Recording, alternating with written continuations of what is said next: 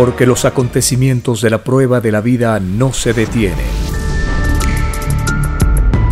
Porque todo tiene un principio, un desarrollo y un fin. Presentamos El tiempo está cerca. Una gran oportunidad para cambiar nuestros destinos y la vida. El cambio de costumbres provocará la caída del sistema de vida, de las leyes del oro.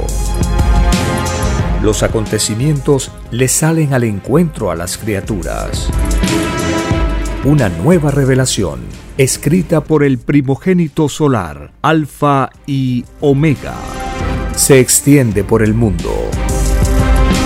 Ciencia celeste, nueva moral, filosofía común, justicia divina.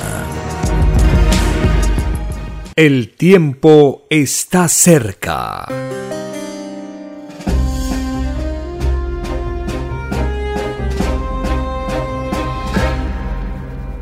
Agradeciendo al Divino Creador del Universo, iniciamos una nueva edición de este programa para compartir las grandes enseñanzas de las Sagradas Escrituras, para conocer cuál es la voluntad del Divino Creador expresada en su palabra viviente, para conocer la misión de Cristo en la tierra, para fortalecer la fe, relacionándola con las leyes sociales y el cosmos infinito. La nueva doctrina es la continuación de las Sagradas Escrituras. En este nuevo conocimiento, el Divino Creador nos explica que son tres doctrinas las que Él ha enviado a la tierra. El mundo conoce dos y la tercera se está conociendo recién, se está extendiendo por el planeta. Esto ocurre porque estamos en una época conocida como el fin de los tiempos, el fin de la prueba de la vida, el fin de las filosofías que los seres humanos pedimos conocer, pedimos experimentar. Filosofías que van desde el materialismo a la espiritualidad.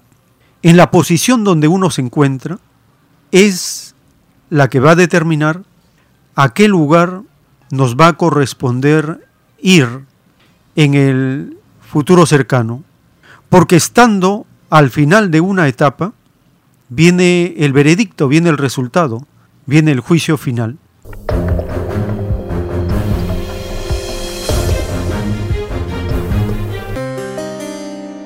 Bienvenidos. Un saludo a las familias con quienes compartimos estas informaciones que se transmiten por una amplia red de plataformas de podcast, empezando en anchor.fm, raya diagonal, el tiempo está cerca. De este sitio se extienden a 10 plataformas como Spotify, Google, Apple, Breaker, Radio Public y otras más. Se pueden sintonizar todos estos episodios que están almacenados en esta audioteca digital.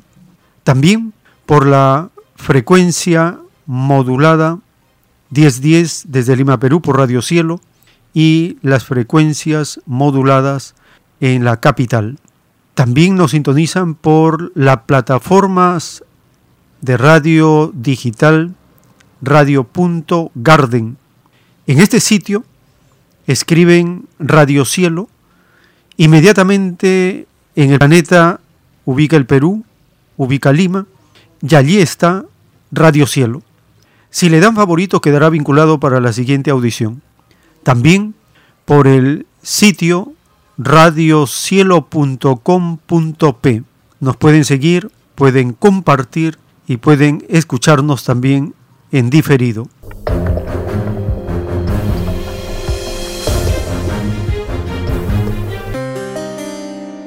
Iniciamos esta jornada compartiendo la voz del autor de la doctrina del Cordero de Dios, el primogénito solar. Él nos va a hablar de las tres doctrinas, también de cómo el sistema de vida mencionado en las escrituras como la bestia, siempre usa la fuerza, pero no quiere que se usen la fuerza contra ella. Las tres doctrinas que están en la tierra.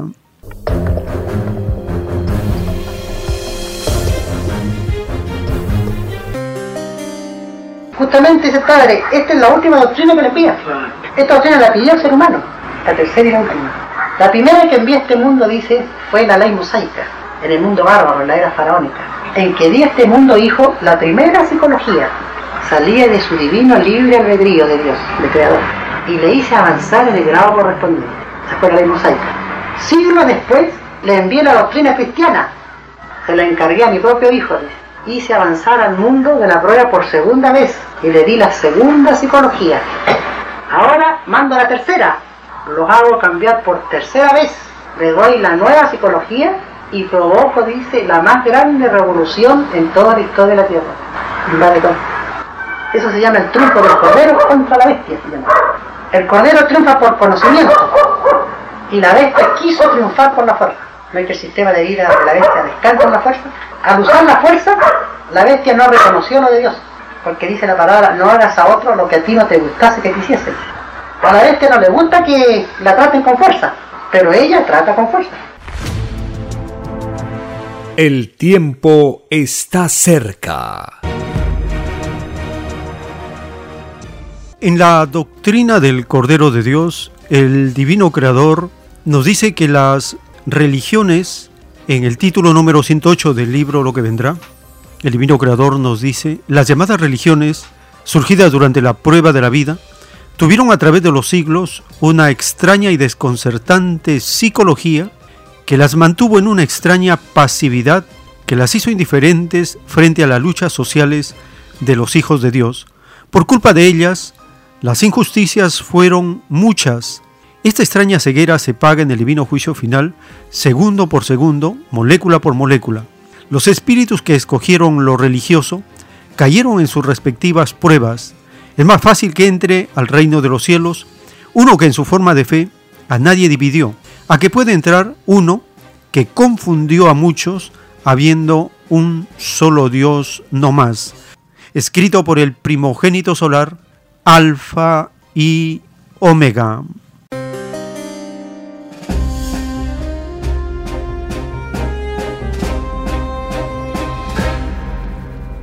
Las religiones tienen una extraña psicología que las mantiene en una pasividad frente a las luchas sociales de los hijos de Dios. Esto es conocido a través de los siglos. Las extrañas religiones siempre están apoyando la injusticia al gobierno de fuerza y por conveniencia material ellos siempre se ponen del lado de los explotadores, de los seres que no entran al reino de Dios. En relación a este tema de las religiones, el periodista Ricardo Castillo, que conduce su programa KNK Noticias, tuvo a bien invitarme nuevamente para hablar sobre este tema de las religiones, porque la llamada Iglesia Católica había convocado a los candidatos para que firmen una proclama ciudadana para que se comprometan a respetar el extraño sistema de vida injusto, las formas de gobierno que defienden la explotación del hombre por el hombre. Compartimos esta entrevista realizada recientemente y luego de esta entrevista de una media hora, abriremos la línea telefónica para escuchar sus opiniones, su participación y entrar a esta actividad muy importante que es la comunicación con el pueblo. Compartimos esta entrevista en KNK Noticias.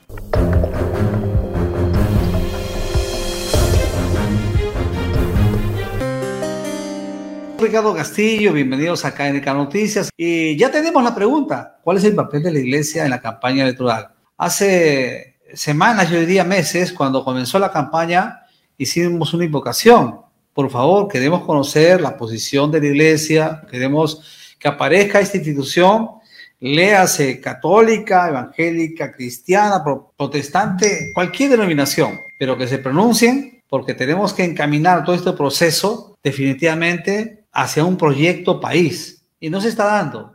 Bueno, hasta que por fin la iglesia intervino como mediadora para que eh, se leyera la proclama por cuenta de los candidatos a la presidencia de la República. De un lado, Pedro Castillo por Perú Libre y del otro, la señora Keiko Fujimori por Fuerza Popular. La verdad que estábamos esperando, estábamos esperando esta, esta reacción de la iglesia.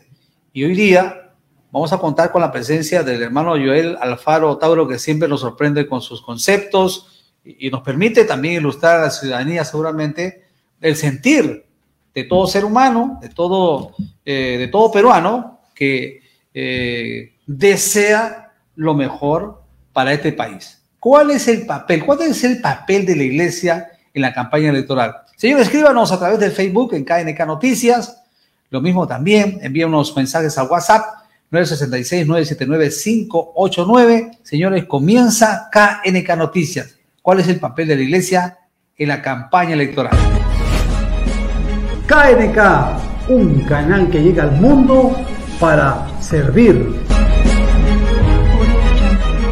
Bueno, doy la bienvenida al hermano Joel. Hermano, ¿cómo le va? Buenas noches, qué gusto saludarle.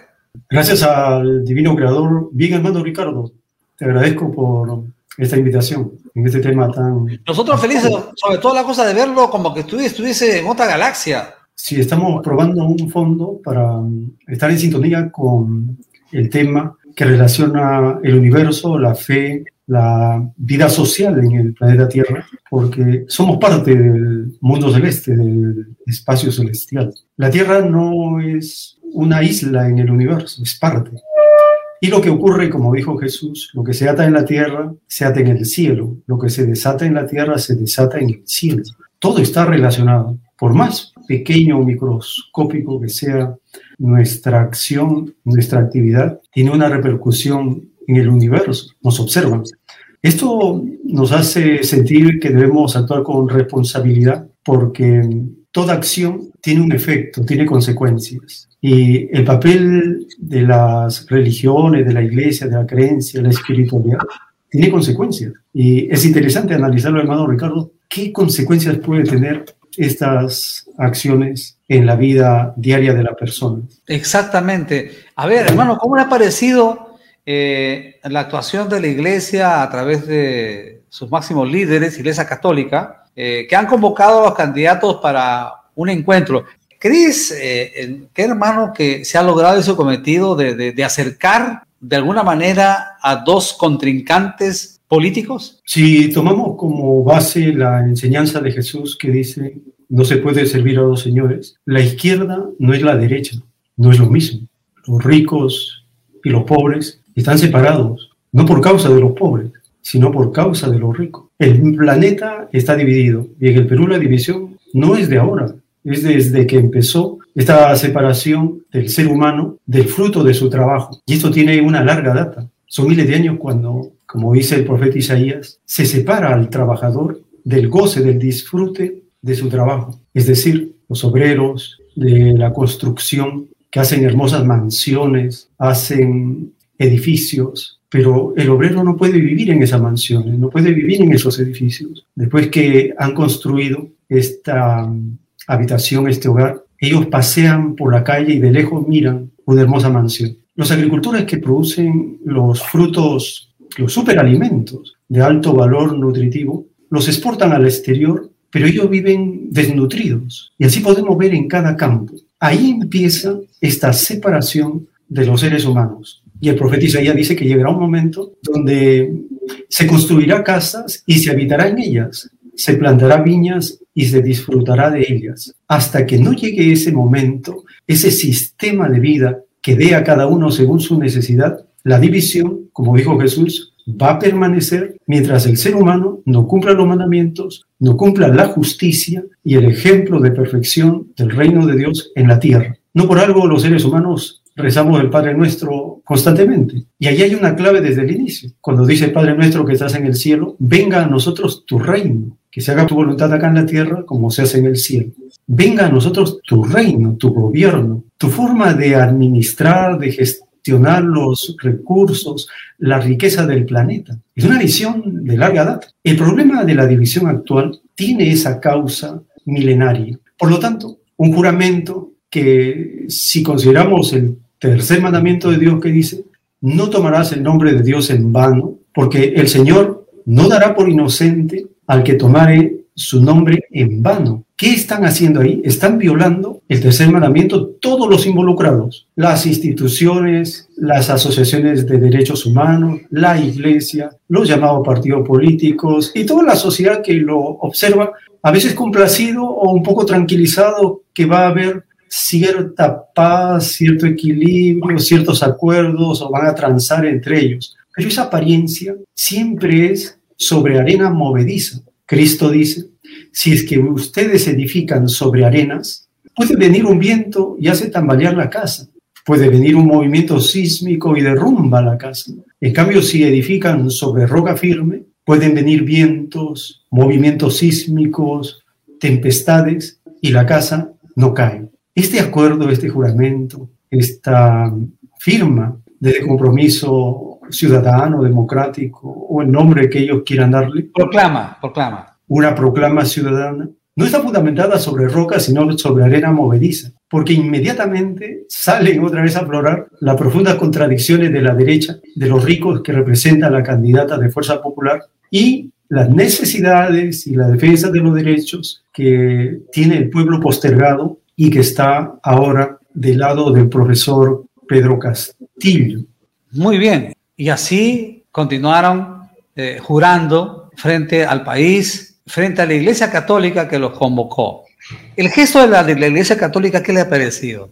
Desde que se inicia la Iglesia Católica hace alianzas, convenios, acuerdos con el gobierno de turno. Es una iglesia que es un propio Estado. Es la única religión en el mundo que tiene su propio país, su propio Estado. Es una iglesia que tiene mucho poder material y está extendido por el planeta, no para cumplir el Evangelio, no para cumplir los mandamientos de Dios, sino para ejercer un poder material, temporal, y ha hecho acuerdo con todos los gobiernos para que ellos sean un pilar fundamental de las sociedades llamadas democráticas, republicanas, nacionalistas, dictatoriales, de todo tipo.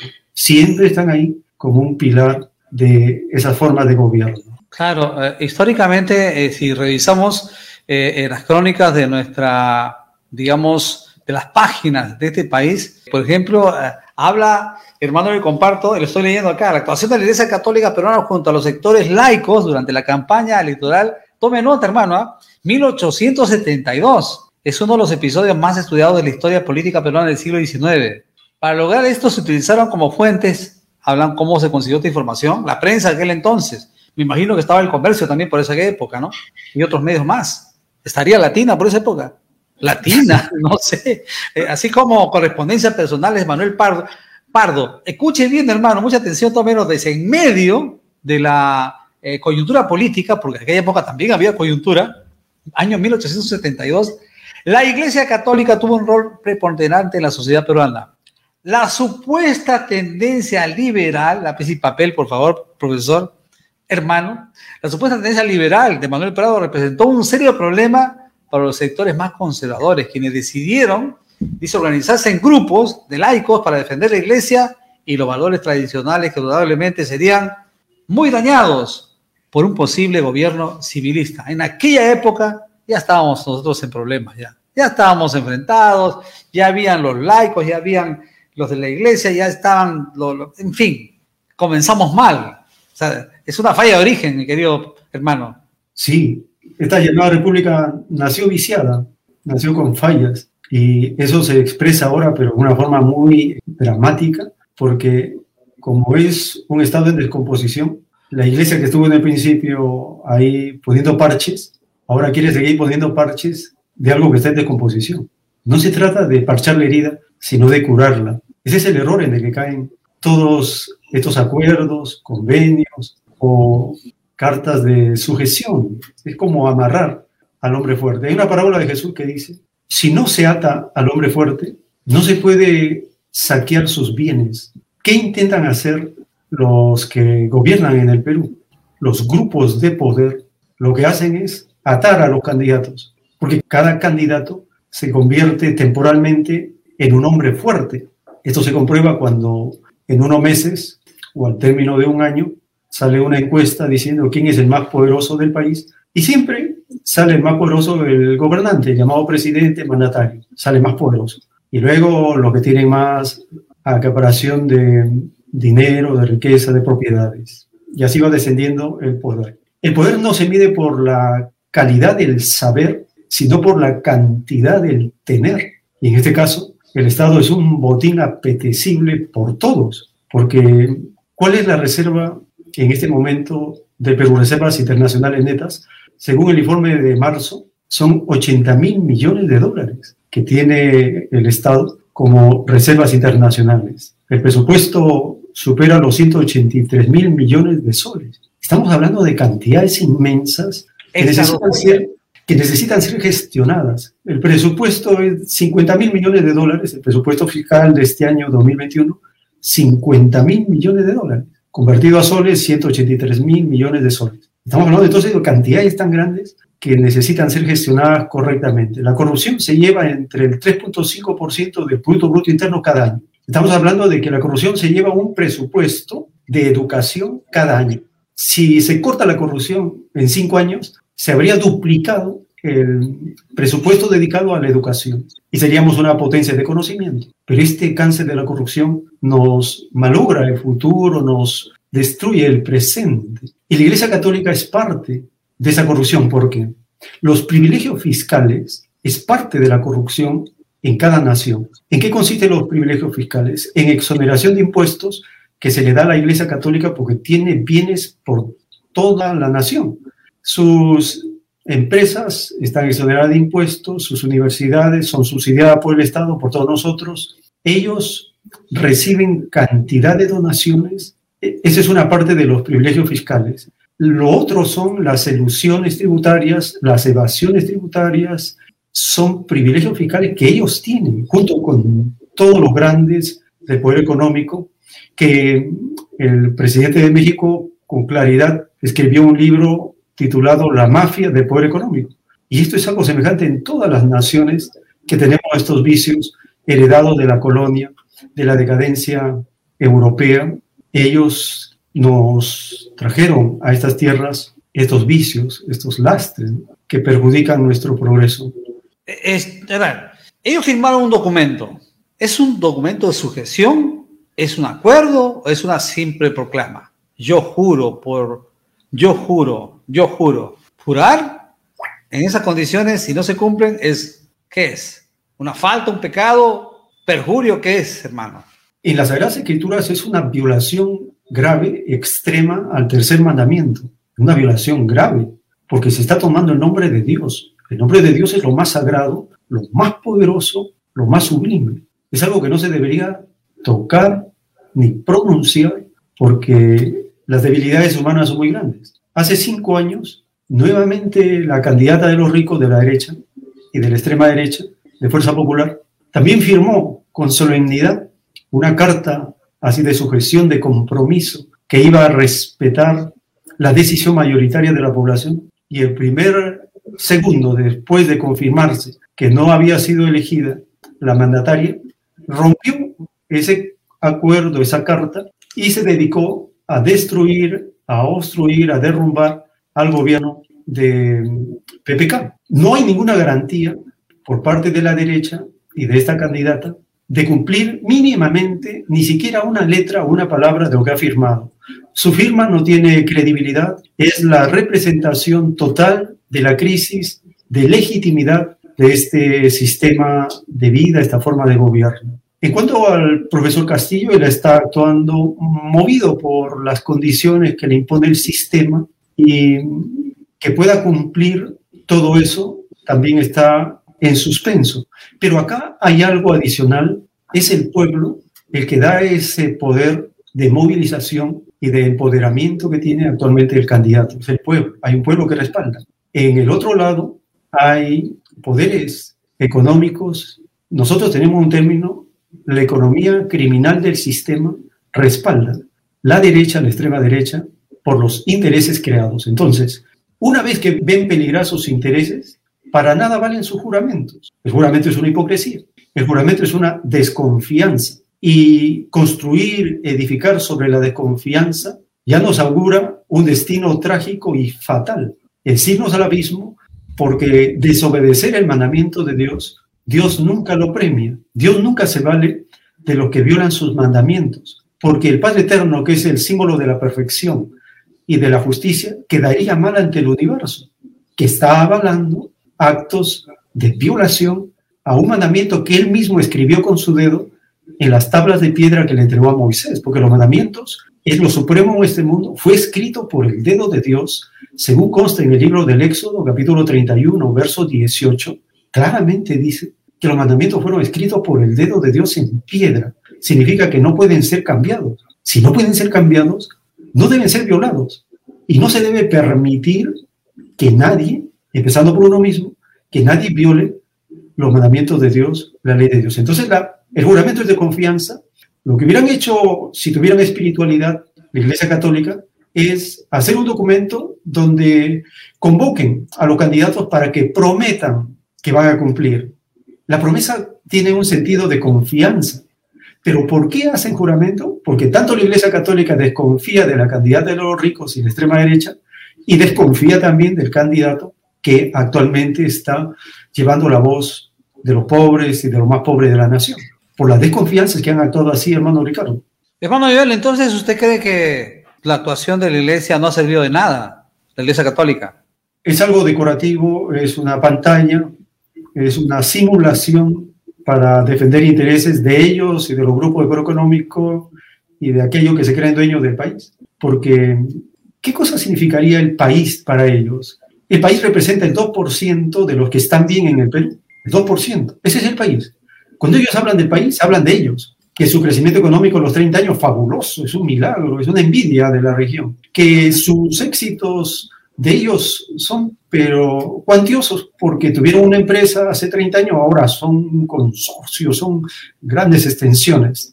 El país es una construcción industrial, empresarial, bancaria, minera, agroexportadora de ellos. Ese es el país. Pero la nación está constituida por la cantidad de nacionalidades que constituimos este Estado. Eso no lo entienden ellos. Y entonces cuando las nacionalidades de este Estado se expresan en las elecciones mayoritariamente defendiendo sus derechos de los más pobres y los pobres, entonces ellos se asustan, inmediatamente hacen redacción de documentos para amarrar al potencial hombre fuerte que va a estar dirigiendo y gestionando los, cuantiosos recursos del Estado, porque es un botín apetecible por todo.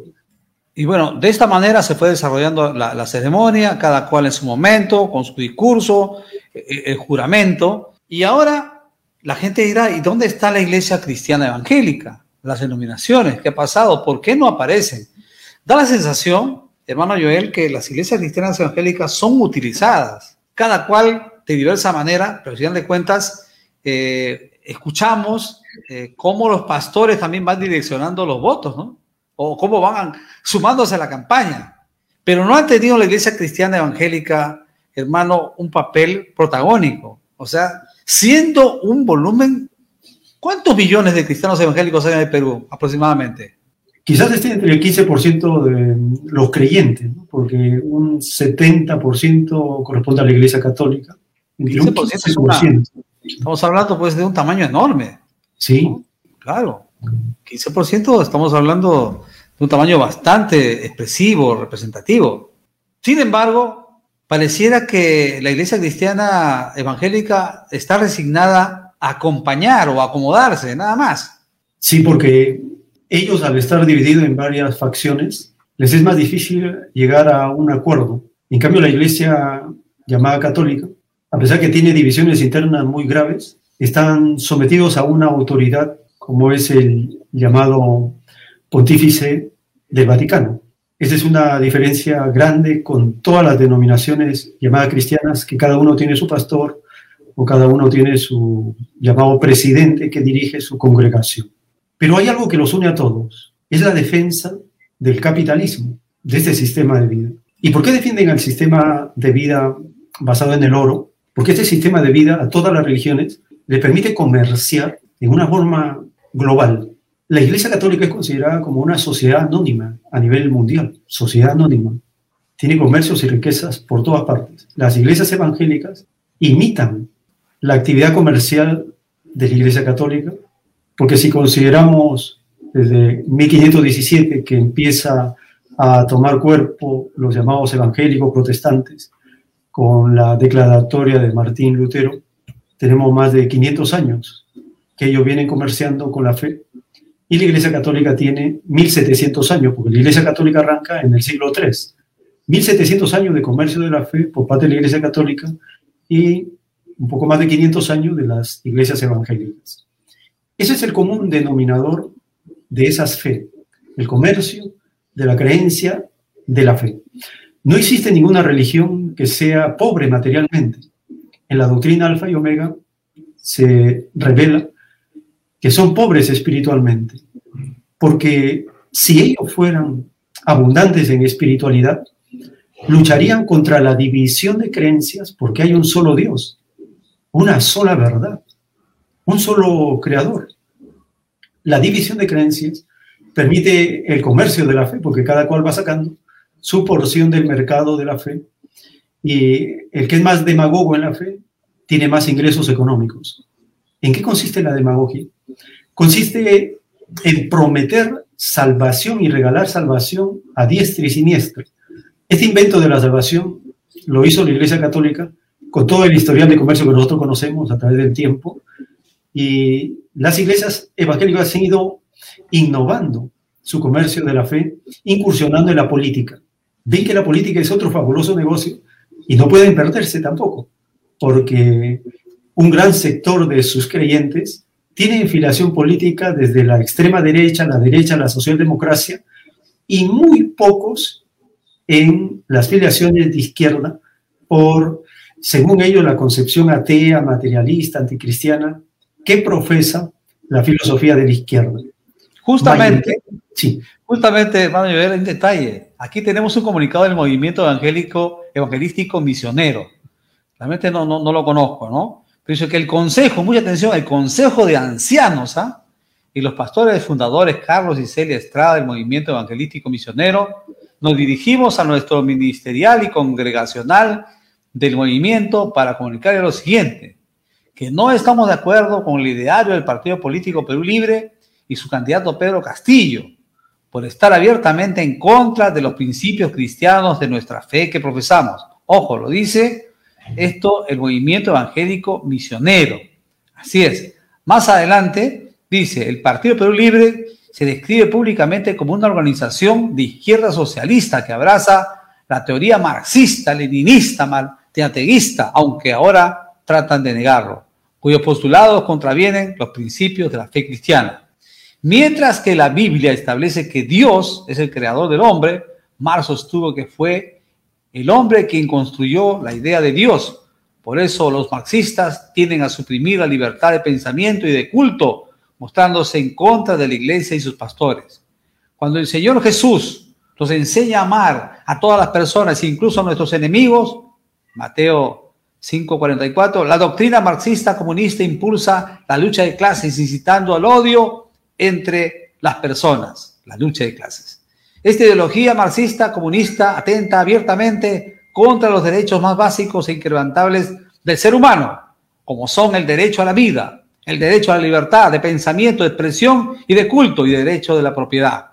Por otro lado, el Partido Perú Libre, por medio de su candidato Pedro Castillo y su fundador Palmir Cerrón, de ganar las elecciones aplicarían esta ideología a través de un gobierno totalitario, una dictadura disfrazada de democracia que usa la mentira como arma de convicción para conquistar el poder, que representa un grave peligro para nuestra nación, nuestro futuro y el futuro de nuestros hijos. Más adelante este encendido comunicado dice, la fe cristiana y la teoría marxista son dos posturas opuestas, por ello no es posible ser cristiano y a la vez comulgar con la ideología marxista Nunca estaremos en contra de las personas, pero sí en contra de una ideología que representa un peligro para nuestra nación, una amenaza para la iglesia y la propagación del evangelio.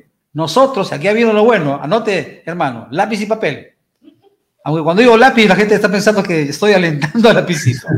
Nosotros, como misión Movimiento Evangelístico Misionero, escuche bien, hermano, ¿ah? estamos del lado de la democracia y de los derechos fundamentales de las personas arriba mencionados. Asimismo, no, asumimos, no asumimos ninguna postura de afiliación política ni partidaria, pero dada la coyuntura y la amenaza que representa un gobierno comunista y totalitario, consideramos que pese a los desaciertos políticos y personales del Partido Fuerza Popular y su candidata Keiko Fujimori, ella tiene una postura de más respeto a los derechos fundamentales y civiles de las personas, así como también a la vigencia del sistema democrático, la alternancia del poder y del Estado del Derecho.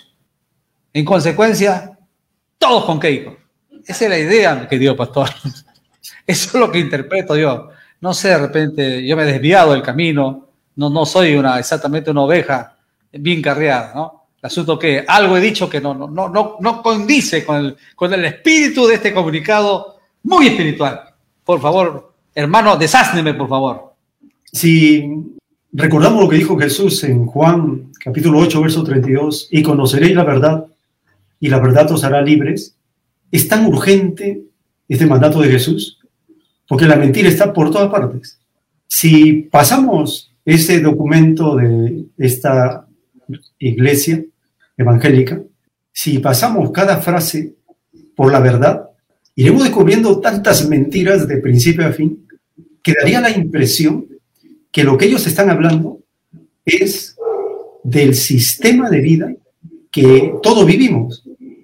Porque nosotros vivimos un sistema, como ellos lo describen, atacando supuestamente a un sistema comunista. Es como no verse eh, la viga que uno tiene y querer ver la paja que tiene el ojo de la hermano. Es como Jesús también les dijo a ellos, ustedes se cuelan mosquitos, pero se tragan un camello. Mucha palabra de Jesús, desenmascaran, sí, descubren la. Primera vez que lo escucho, hermano. ¿Cómo es? Ustedes se tragan mosquitos, pero se tragan un camello. Eso dijo Jesús. Jesús le dijo a los fariseos, le dijo, hipócritas, Ustedes coláis el mosquito, pero os tragáis el camello. Vamos a ver cuáles son los mosquitos de esa carta y vamos a ver cómo se tragan el camello.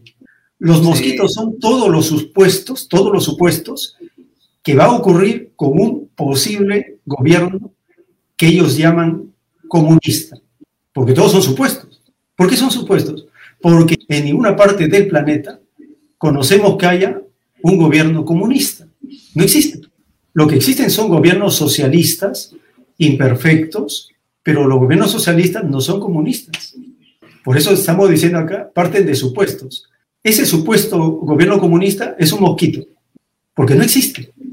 Si ellos hablaran del socialismo imperfecto, que sí existe, estarían más cercanos a la verdad, a la realidad. ¿Y cuál es el camello? El camello es el capitalismo que vivimos. ¿Acaso en este sistema no se mata cada día, cada segundo? Se mata. En este sistema, ¿acaso los ricos no controlan la prensa en forma autoritaria, totalitaria, que no permiten que el pueblo humilde se exprese? Así es. No hay democracia.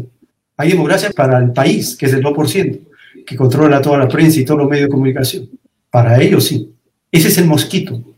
El camello es la inmensa mayoría de la población que está marginada, que está excluida de todos los beneficios que el 2% del Perú disfruta y derrocha y hace alarde de su abundancia material.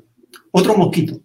Nos hablan que esta supuesta democracia defiende la vida, pero nosotros sabemos que el aborto ilegal es el pan de cada día y no se combate. Sabemos que los asesinatos por los vicios que este sistema autoriza como el tabaco. El tabaco mata más de dos millones de personas al año, el tabaco. El alcohol llega por lo menos al millón de personas que mueren por alcohol. Y que provocan muertes a gente inocente, ¿no? Claro, provocan muertes. Entonces, este sistema es un sistema que mata, no defiende la vida. Si defendiera la vida, combatiría la anemia del 50% de los niños en los Andes y eso es destinarlos a la muerte progresiva. Esa es la hipocresía de decir que esta democracia falsa defiende la vida. No usted, ha podido, hermano, usted ha podido entender la, negación, La negación, a ver, cuando me preguntan, tú eres de izquierda o de derecha, yo soy de arriba, porque trato de lo posible de, hacer las cosas de otra manera, claro, con todas mis imperfecciones, ¿no? Pero la negación es algo que se ha convertido en una especie de, no de segunda naturaleza, sino de primera naturaleza en, a un sector de nuestro país, que niega todo. O sea, para ellos estamos viviendo en el mejor de los mundos. O sea, acá no hay problemas. O sea, los números de la OPS, de la OMS, que, en su momento, hace más de 30 años atrás, decían que nuestro país puede ser un país eh, por debajo de la línea de tercer mundo en temas de salud pública, no se quieren tocar. Anemia perniciosa, tuberculosis, las enfermedades de los países del submundo las tenemos nosotros. Los padecimientos de la falta de información, de falta de educación, sobre todo educación. E, e, este, pareciera que eso conviene que se mantenga así para que la gente no sepa ni quién es un alcalde, ni qué hace un regidor, quién es un consejero, un gobernador, para que esté un presidente, para que esté un ministro, para que hay este, Tribunal Constitucional, ni nada que, o sea, mejor que se mantenga así. Todo esto de tal manera que así conviene manejar el país. Hermano, estamos llegando a la, a la parte final del programa, no quiero monopolizar mi participación porque no es la idea, lo hemos invitado a usted para que nos ilustre. ¿Cuál sería su mensaje de fe, de esperanza a este amado país? ¿Cuál sería? Porque no todo debe ser malo, no debe haber algo bueno todavía. Y algo bueno es Dios. Algo bueno somos nosotros mismos, que está en nuestro, nuestro corazón ser feliz. Hay gente que está esperando tener, este, no sé, pues, cuatro empresas, este, no, diez carros, un avión, viajar a Nueva York, darse una vuelta en Miami, irse por Sao Paulo de shopping, y, así creen que son felices. Bueno, allá ellos, pero hermano, por amor a Dios, algún mensaje de esperanza para nuestros amados hermanos de este país tan querido. Sí, hermano, en la doctrina Alfa y Omega, que es la nueva revelación que envía el Creador al planeta Tierra, y su autor es Alfa y Omega. Alfa y Omega es el seudónimo del autor de la ciencia celeste, la doctrina del Cordero de Dios. Allí dice, lo bueno de este planeta es que todavía existe fe. La fe derrota a los imperios, a los yugos, a la falsedad, derrota lo malo que existe en el presente, la fe. Porque la fe es una fuerza tan potente que mueve, que impulsa al pueblo, al pobre, al trabajador, al humilde, al explotado, lo impulsa a seguir resistiendo porque sabe, por experiencia, que viene un nuevo mundo prometido por Cristo. Y esto se siente tan cerca porque el actual orden de cosas, como lo menciona el Apocalipsis, está llegando a su fin. Por lo tanto, la esperanza de que esto va a cambiar por dirección, por guía, orientación y mandato de Dios, es algo tan real. Esto se expresa en la renovación de la espiritualidad. ¿Cuál es la diferencia entre la espiritualidad y lo religioso? Lo religioso está atrapado en la parte material. Están muy preocupados en la parte material que ellos han logrado a través de los siglos. Pero la espiritualidad es más avanzada porque su meta, su objetivo es perfeccionar las virtudes que tenemos todos nosotros. La fe es una virtud, la humildad es la más grande, la paciencia, el trabajo, la alegría, la disciplina, la atención, la concentración, el discernimiento, la discriminación, la tenacidad, la valentía, la firmeza, la puntualidad, la cortesía, Estamos hablando de 318 virtudes que todos tenemos. Estamos momentáneamente detenidas, atrofiadas, pero la fe va rompiendo esas cadenas para que aflore una nueva moral. Y la nueva moral que está naciendo en el planeta combate la corrupción, ya no acepta la corrupción, ya estamos hastiados de la corrupción, y esto provoca espanto en la derecha, la extrema derecha, las religiones, en todas las instituciones, provoca espanto, porque como ellos están acostumbrados a la corrupción, la nueva humanidad, la nueva generación de seres que han llegado a la Tierra, ya no acepta la corrupción, porque hay mandato de Dios de hacer el bien, de practicar el bien en beneficio de todos. La gran esperanza que nos queda es resistir porque la fe va a triunfar, estudiar los mandamientos de Dios y cumplirlos.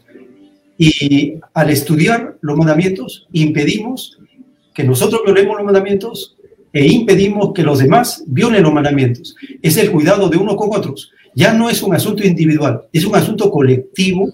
Lo único que nos va a salvar de todas las pruebas, las epidemias, las plagas, catástrofes, lo único que nos va a salvar, como lo están demostrando los pueblos que priorizan lo colectivo sobre lo individual, es la ayuda mutua, la solidaridad, lo colectivo sobre lo individual. Y el pueblo, al ser colectivo, está ubicado en el campo de la izquierda. Los ricos, los poderosos, al tener muchas posesiones, están ubicados en la derecha.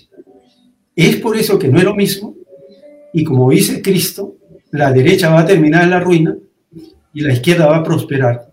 La izquierda es el pueblo. Hay algunas denominaciones políticas que asumen ser de izquierda, pero las escrituras dicen que la izquierda es todo el pueblo. Que alguien quiera tener esa representatividad del pueblo en procesos electorales siempre queda en interrogante, porque la población le puede dar su beneficio temporal, pero después le quita hasta que él mismo como pueblo ejerza su poder de soberanía que Dios nos da para disfrutar de nuestro trabajo, del fruto de nuestras manos, de la capacidad de poder aprender y plantear soluciones a todos los problemas. En suma, diríamos, la fe vence la maldad, vence las injusticias, vence los atropellos, vence el materialismo y la idolatría, vence toda violación a los mandamientos de Dios, la fe. La fe ilustrada, la fe que empieza a leer por primera vez las Sagradas Escrituras, a conocer la parábola de Jesús, a interpretarlas de forma individual para actuar en forma colectiva.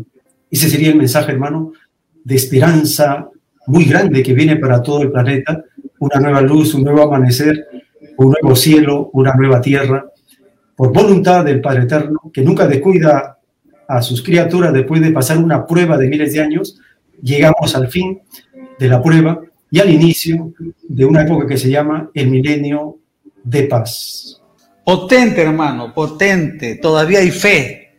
No se agotó la fe, no se desgastó la fe. Es como el agua de los océanos. Ahí está la fe. Simplemente hay que beberla, hay que compartirla. Fe. Es eso. Hermano, yo quiero confesarle algo hoy día. Me comuniqué con mi hermana Ana María Quijada, que está en los Estados Unidos. Y bueno, ella normalmente no es que me dé sermones, sino me dice cosas tan contundentes como, por ejemplo, sí, todos queremos cambio, pero el cambio está en nosotros mismos. El cambio está en nosotros mismos. El cambio está en nosotros mismos de lo que hagamos en nuestro alrededor. Ese es el gran cambio que necesita nuestro amado país. Todavía hay fe. Qué bueno terminar así, hermano. Que tenga buena noche, buenos días, buenas tardes.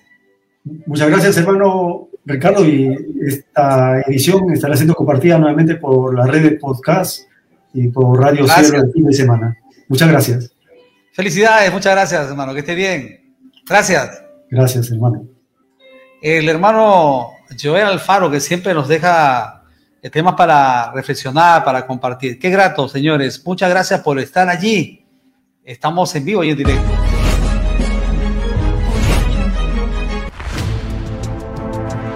El tiempo está cerca. Muy bien, hemos compartido esta entrevista. Las religiones siempre están jugando un papel para dirigir o influenciar en sus seguidores.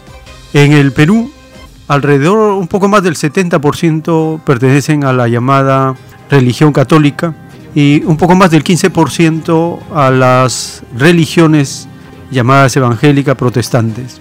Todas ellas tienen en común que defienden al capitalismo, defienden a los explotadores. Lo más grave es que lo hacen en nombre de Dios. Si se habla en nombre de Dios, se tiene que hablar en nombre de la justicia, del derecho. Si no, se convierten en parte del problema, en parte del demonio explotador llamado capitalismo. Y sábado 22 de mayo a nivel mundial. Están llegando las fotos de diferentes rebaños, diferentes países. Están haciendo marcha contra Keiko, marcha contra la mafia, marcha contra la organización criminal, igualmente en el Perú a nivel nacional. 22 de mayo de 2021.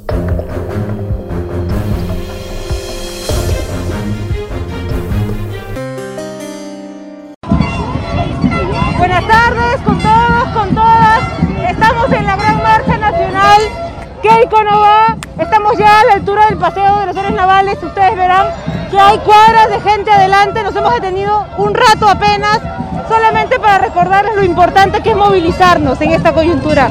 Lo importante que es no permitir que callen nuestra voz, no permitir que sigan estigmatizando la protesta y a quienes quieren recordar lo que significó el nefasto periodo dictatorial del Fujimorismo y también, por supuesto, el accionar autoritario y antidemocrático de la señora Fujimori. No olvidemos, acá hay un mar de gente que tiene memoria, que lo único que exige es que quienes han cometido hechos de corrupción rindan cuentas ante la justicia, que no intenten llegar al poder para evitar a la justicia. En el caso de la señora Fujimori, 30 años de cárcel ha sido la acusación que ha solicitado la Fiscalía. Acá hay un pueblo con memoria. No permitamos que ni la prensa, ni los poderes fácticos, ni los grupos económicos que han inundado las calles con sus carteles estigmatizando a quienes piensan diferente, impongan su voluntad en esta elección. Hagamos que nuestra votación el día 6 de junio sea realmente por un cambio y por un Perú que tenga libertad para poder expresar esta multitud de ideas, no solamente en las calles, sino sobre todo a nivel de lo que es las decisiones de gobierno como tiene que ser. Así que bueno, desde la movilización nacional Keiko Nova, que está ahora en Lima, estamos en el Paseo de los Héroes Navales, la marcha está avanzando hacia la Avenida Grau, pero ustedes verán que ni siquiera estamos en la mitad de la movilización, es enorme, la gente sigue todavía por la avenida Garcilaso de la Vega, sigue llegando, sigue avanzando. Un mensaje para quienes no han podido participar por cuestiones distintas, pero quienes están siguiendo esto desde las redes sociales. ¿no? Invocarlos a que difundan esta movilización, los mensajes que se han dado, porque lo fundamental es que podamos expresar nuestra voz y que todos esos mensajes que a veces en los medios de comunicación se distorsionan o se ocultan, también puedan ser develados, ¿no es cierto?, a través de nuestra participación y nuestra presencia. Así que desde acá, muy eh, cargado de esa energía positiva, ¿no? Porque acá nadie viene a intentar imponer nada, no hay un ánimo de sembrar psicosociales como en otras candidaturas, acá lo que se busca es simplemente recordar y que ese recuerdo sea el motor que alimente la decisión que como ciudadanos vayamos a tomar en esta segunda vuelta. Desde aquí, un saludo a todos y a todas que están viendo también esto por las redes sociales. Tenemos por delante todavía algunos días más para seguir informando, para seguir recordando, para seguir actuando y haciendo que nuestro país realmente tengamos la posibilidad de elegir por un cambio. Vamos a llevar las riendas de todos nuestros asuntos y que de una vez se entiendan hombre y mujer todos juntos, porque esta vez no se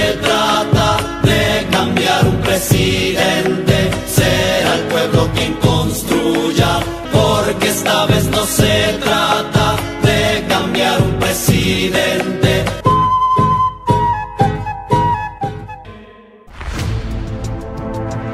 El tiempo está cerca. Ahora vamos al segmento de las llamadas telefónicas para mm, conversar, escuchar sus opiniones, su sentir.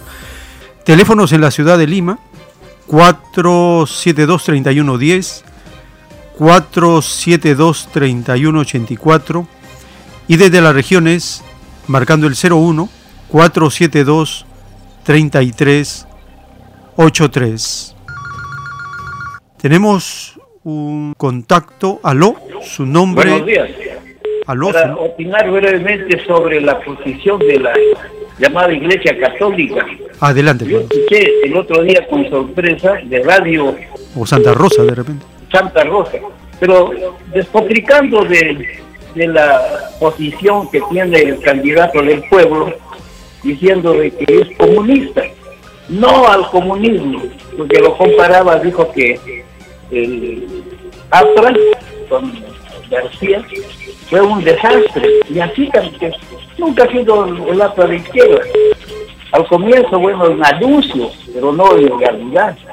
Entonces, decía que recomendaba que no voten por la izquierda, que el candidato es comunista. hay una contradicción tremenda, pues, y Jesucristo ha sido ejemplo de ser un líder comunista, el primer revolucionario comunista del planeta. Así es. Entonces, estos están contradiciendo pues a la doctrina cristiana. Y entonces este señor arzobispo hace una recomendación y ha convocado, dice, a los dos candidatos para que cumplan lo que él dice que quién habrá hecho esa relación de, exigencias, ¿no? Pero ha dado una lavada de cabeza y haciéndolos firmar a los dos candidatos. Eso demuestra pues que la Iglesia Católica, o los llamados de la Iglesia Católica, los jefes, tienen doble cara. Eso lamentablemente hay que aclararlo, porque realmente los enemigos del socialismo, que no saben lo que es socialismo, es el ejército, los militares que han hecho su amenaza, que sale el candidato Castillo, que ellos van a anular, y después el, el, señor arzobispo toma el juramento y eh, emplea ocultan el cargo como que de dirigente del Jurado Nacional de Elecciones. Eso no puede ser, hay que aclararlo bastante. Sí. Gracias. Muy bien, hermano. Bien, hermano. Le agradecemos su participación. Es importante diferenciar el papel que juegan las religiones a favor de los explotadores. Tenemos un siguiente contacto. Aló, su nombre. Hermano, ¿se escucha? Sí, se escucha. Sí, se escucha. Su nombre de... todos, mi cordial saludos, hermano. Como siempre, luchando por el pueblo y también aspecto política y espiritual. Le felicito, la verdad que sí. Eh, usted, a través de usted, estamos aprendiendo, estamos despertando eh, en muchos pueblos, porque Radio Cielo llega, usted a nivel nacional, hasta internacional se puede decir. Sí, Lo que yo quería decirle, herma- hermanito, lo siguiente. Eh, recuerda que este partido de Pedro Castillo fue para mí, ¿no? Considera usted, usted cómo lo considera, ¿no? De que nace así como un milagro, de nada. Usted sabe que no hubo ni una propaganda, eh, y, y luego surge un hombre que usted inclusive estaba adelantando ya con su constitución, ¿recuerda? sí, Entonces, yo veo como un milagro puesto por el Señor Jesucristo. Esto algo que realmente que yo pienso en mi concepto de esa manera, hermano. Lo que yo le pregunto, sabe que ahorita hay dos candidatos, uno de los ricos y el otro de los pobres. Es que están golpeando en todo aspecto con esa prensa, cocina, ¿no? Y también radiales, tele, eh, te- pero el pueblo, más que todo, digamos en provincias, al interior del país, ha tomado conciencia. Porque nosotros estamos al día, digamos, con Radio Cielo, y nosotros estamos, eh, yo también comparto con algunos eh, vecinos familiares.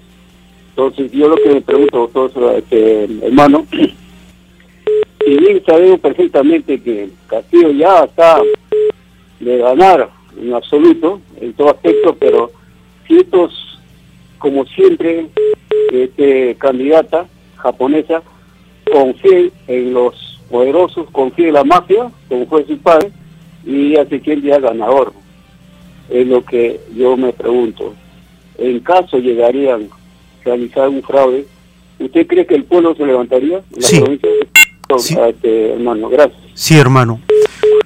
El despertar de la población es porque la injusticia del capitalismo ha llegado a su límite. No se puede soportar más. Y querer mantener el capitalismo es irse contra la voluntad del Creador que expresó sus mandamientos para que el pueblo gobierne. Ese es el destino cercano mandado por Dios. Los humildes serán los primeros. Así es, hermano. Tenemos entonces la siguiente llamada, el siguiente contacto. Aló. Aló. Buenos días, hermanito. Adelante, hermana, le escuchamos. Gracias, hermanito. Sí, hermanitos, tanto los religiosos católicos como evangélicos participan de toda una campaña de estupidización al pueblo. Ellos en realidad tienen grandes intereses económicos. Generalmente nos recomiendan aprobar a los funcionarios corruptos públicos, porque dice son elegidos de Dios y que no debemos quejarnos y que debemos amarlos y perdonarlos y debemos darnos cuenta de todo eso. Ellos tienen pues, ellos tienen temor de perder su concordato, ¿no? Que es una pensión gratuita.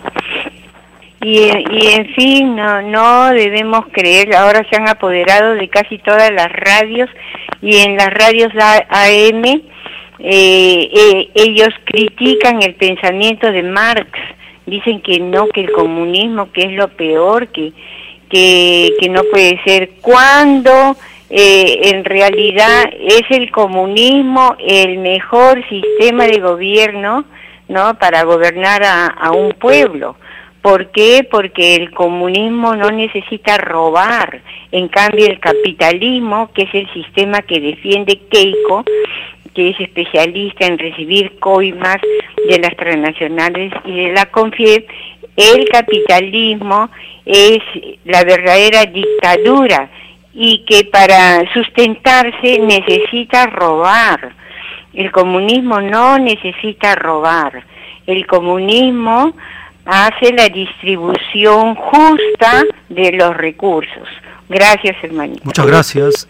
Así es, el comunismo tiene el siguiente principio, de cada cual según su capacidad, a cada cual según su necesidad. Esa es la fórmula más perfecta del comunismo.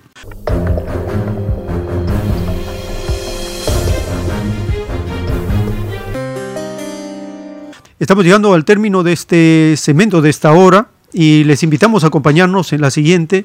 Tenemos más notas informativas para compartir y seguir conversando con ustedes. Por la gracia del Divino Padre, en unos momentos continuaremos.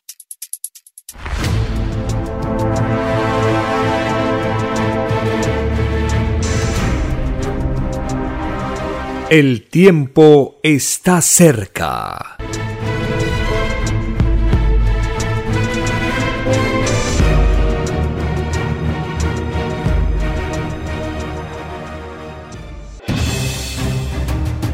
El tiempo ha llegado. Hay momentos cuando el pueblo entra en un estado de soberanía y esto ocurre cuando el creador de la vida ordena cambiarlo todo.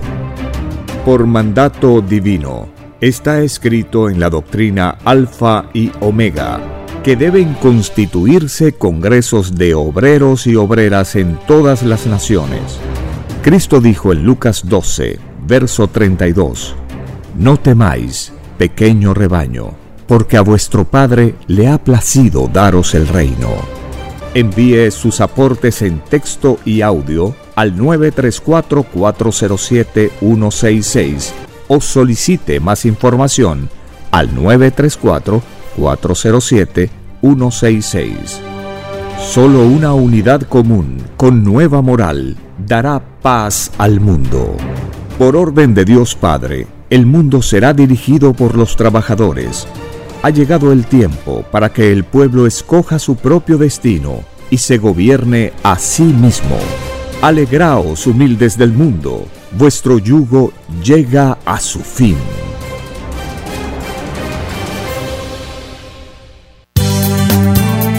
Es Radio Cielo, una nueva era de la radio en el Perú.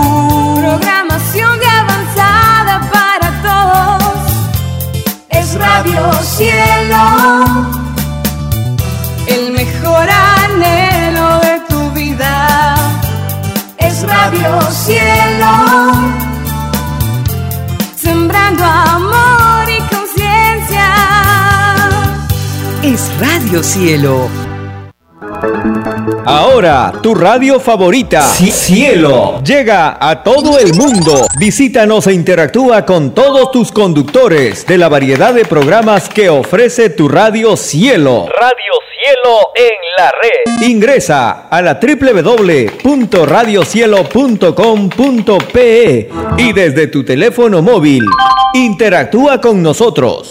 Radio Cielo, a la vanguardia de la tecnología. tecnología. Cielo.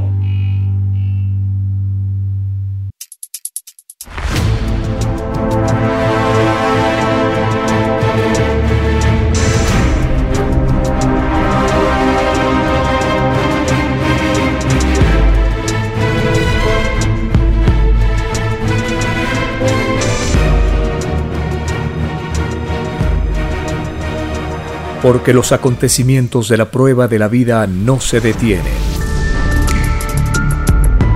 Porque todo tiene un principio, un desarrollo y un fin.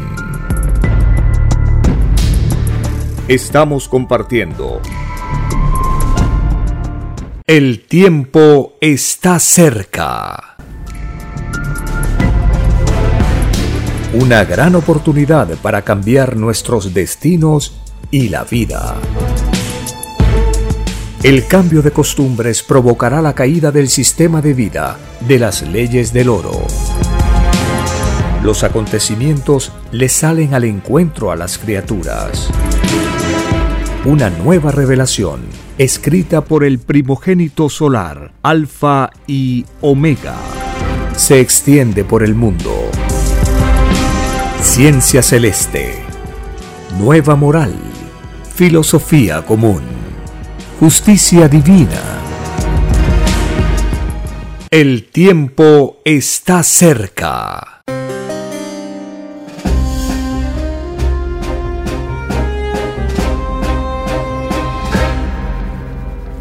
Agradeciendo al Divino Creador del Universo, estamos compartiendo estas notas de las Sagradas Escrituras, los textos de la nueva revelación del Cordero de Dios. En un párrafo de la ciencia celeste, el Divino Padre Eterno nos explica con claridad. Dice el Divino Creador, no existe peor demonio que aquel que explota a su propio hermano. Se les hizo ver que la izquierda no es la derecha. Divino término, psicología pura y divina. Quiere decir que la derecha es materialista, que como su nombre lo dice, mata las ideas del espíritu. Se cree segura y única en su filosofía. Es la que lanzó la primera piedra en el conocimiento humano. Piedra significa dureza espiritual, egoísmo puro, pues el materialismo es orgulloso, a pesar que nunca le fue dado saber su propio origen. Debió ser humilde, mas no se puede servir a dos señores, a dos filosofías, a dos pensares, y mucho menos cuando la criatura se ilusiona en el poder de su propio poder. Escrito por el primogénito solar, Alfa y Omega.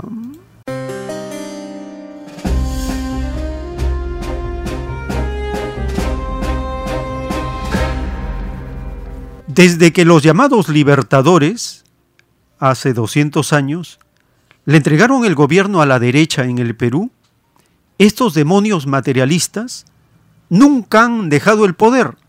La mente de ellos fue, los criollos, los llamados libertadores, nos dieron el poder, nunca lo vamos a dejar. Han pasado 200 años y la derecha nunca ha dejado el poder. Se han atrincherado en la captura del poder a como dé lugar. Y esto es gravísimo.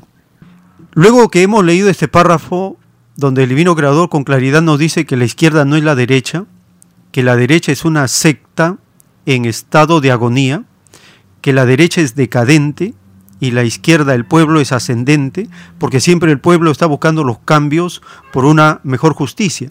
En cambio, la derecha es conservadora, quiere conservar sus privilegios, es reaccionaria porque se opone a todo cambio.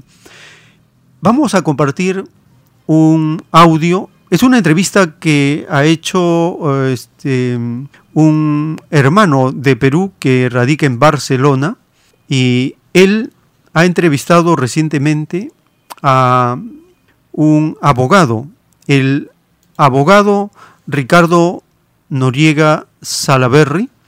En esta primera parte de la entrevista nos habla que estamos en medio de un enfrentamiento feroz, la derecha, acostumbrada al uso de la fuerza, a lo más sucio, a lo más corrupto que tiene, de suyo propio, como dice el Evangelio, de suyo propio es mentirosa, corrupta, asesina, la derecha es el espíritu inmundo que Jesús advirtió.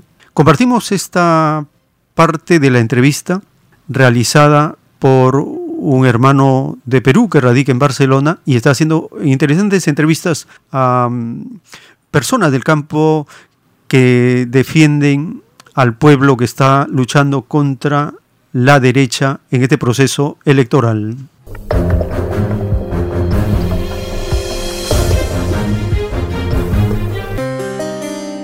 A todos los amigos que se vienen conectando, sean todos ustedes muy bienvenidos. Soy Wilmer Domínguez Remar, este es tu canal Inti Noticias. Voy a acompañar el doctor Ricardo Noriega. Él estudió empresariales, posteriormente acabó la carrera de economía y finalmente eh, terminó también la carrera de derecho. Es abogado, empresario, economista, comprometidísimo con la defensa de los derechos de los indígenas, con los derechos de los pueblos, ha luchado, ha litigado contra las mineras que abusan, que destrozan el medio ambiente, que contaminan. Es un verdadero patriota. El día de hoy tenemos a don Ricardo Noriega pronto aquí. Y adelante, adelante, bienvenido, por favor, es un gusto. Todo el Perú lo está escuchando, don Ricardo. Adelante, por favor. Estamos en vivo ya en el programa. Don Wilmer eh, Domínguez, un gran placer estar con usted nuevamente. Eh, felicitarlo porque mm, con su misión periodística de un micrófono totalmente patriota, usted desde la vieja Europa está dando eh, eso que tanto se requiere acá en el Perú, eh, esencia de patriotismo. Estamos viviendo, eh, como se conoce, un momento sumamente difícil en el Perú. Tenemos al frente la mm, elección del próximo domingo 6, Estamos exactamente a tres semanas de la segunda vuelta y hay un enfrentamiento feroz que yo creo que mm, se me va a captar de inmediato. Eh, la coyuntura que trataré de explicar. Eh, tenemos una candidata, hija del dictador que está condenado por asesino y ladrón, Alberto Fujimori, que ha salido tan corrupta como el padre, que es Keiko Fujimori que está haciendo lo indecible por lograr el triunfo. Y cuando digo lo indecible, incluyo en ese término eh, la actitud legal e ilegal. Para ir a lo segundo, em, está tratando de enervar la posibilidad de ir a la cárcel, porque acá hay una cosa muy determinada. El fundamento de derecho explicitado por el fiscal que la acusa, el doctor José Domingo Pérez, que está haciendo una labor brillante a nivel nacional, que en estos momentos su vida corre peligro porque está enfrentado a la mafia fujimorista, eh, está determinado por eh, la ley 307.7 y el artículo 317 del Código Penal, que mm, especifica algo muy claro, organización criminal por ello ha estado Keiko Fujimori tres veces presa en prisión preventiva porque se dieron exactamente las tres condiciones para estar presa. Y ahora no es que está en investigación, no es que está en un proceso inicial para que se consolide nuevamente el ingresar al penal. No, no, no, ya está en control de acusación, vale decir en juzgamiento. Por otro lado tenemos a un profesor de primaria, agricultor, em, que además ha cumplido siempre la labor de rondero, que ahora es una institución ya con ley específica acá en el Perú, además campesino. Me refiero eh, al profesor Pedro Castillo. En primera vuelta, eh, arrasó. Y arrasó no porque él represente per se algo así como una personalidad descollante o una eh, este, fabulosa persuasión e inteligencia. No, no. Eh, esto responde a un statu quo de crisis extrema que nos encontramos en el Perú, donde mm, no ha habido otra posibilidad que buscar un cambio. Estamos acochados bajo un círculo corrupto que el pueblo, aquel que determina mayoritariamente una elección, ha, visto, ha dicho basta ya. Y no hay necesidad de ser muy inteligente, don Wilmer, para llegar a esa conclusión. Para rubricar esta hechura de presidentes ladrones, que como peruano me avergüenza que su audiencia europea, latinoamericana y de muchos países del mundo me esté escuchando, vergüenza ajena por cierto, ha hecho que el profesor eh, Pedro Castillo, de um, una región serrana del norte del Perú, lejana de acá donde me encuentro, la capital, la ciudad de Lima, diga el pueblo al unísono, ya no queremos más ladrones. Ahora eh, exactamente debe salir un hijo del pueblo. Que se me diga, doctor Noriega Salaverri, Pedro es un hombre erudito, capacitado. No, no, no, pero tiene una valía superlativa, que es el conocimiento, sobre todo el sufrimiento del pueblo. Vamos a llevar las riendas de todos nuestros asuntos y que de una vez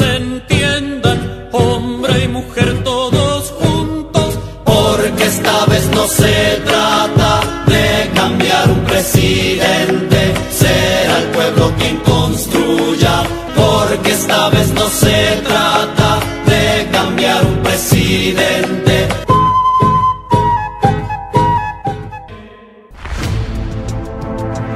El tiempo está cerca. Potente mensaje que sale desde el pueblo cuando dice, porque esta vez no se trata de cambiar un presidente. Esta vez el pueblo tiene que involucrarse en el gobierno.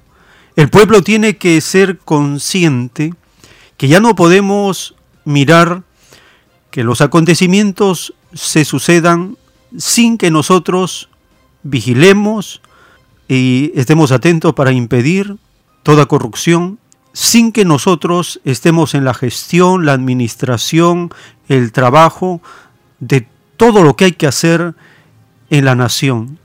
Hay infraestructura por cantidades por hacer. Hay recursos económicos en abundancia en el Estado. Lo que pasa es que la derecha corrupta hace trabas para que los proyectos que requieren cada pueblo no se realicen. Le pone una serie de obstáculos para que ese dinero vuelva a Lima y ellos se sienten y se creen dueños de esa riqueza colectiva que nos pertenece a todos. Esto no lo puede hacer un solo hombre, no lo puede hacer un solo partido político. Lo tiene que hacer todo el pueblo. Por eso el mensaje potente no se trata de cambiar un presidente, se trata que el pueblo participe hombro a hombro, todos juntos, en la creación de un propio destino, de un propio gobierno, que sea claramente como lo manda Dios en este párrafo de la ciencia celeste que dice, es un deber de todo hijo de la luz combatir al demonio de la ambición. Escrito fue que se cuide la izquierda de lo que hace la derecha. Esta divina advertencia fue anunciada al mundo hace ya muchos siglos. Se refería a los tiempos modernos. ¿Acaso actualmente no se le llama izquierda al pueblo explotado y derecha al ambicioso, al inmoral llamado rico? Esta divina revelación causará maravilla al mundo espiritual. Al mundo del conocimiento, al mundo que estudia mi divina palabra, al mundo agradecido, al mundo que intuye que las cosas no se hacen solas, al mundo que cree en un divino creador de sus propias vidas. Escrito por el primogénito solar, Alfa y Omega.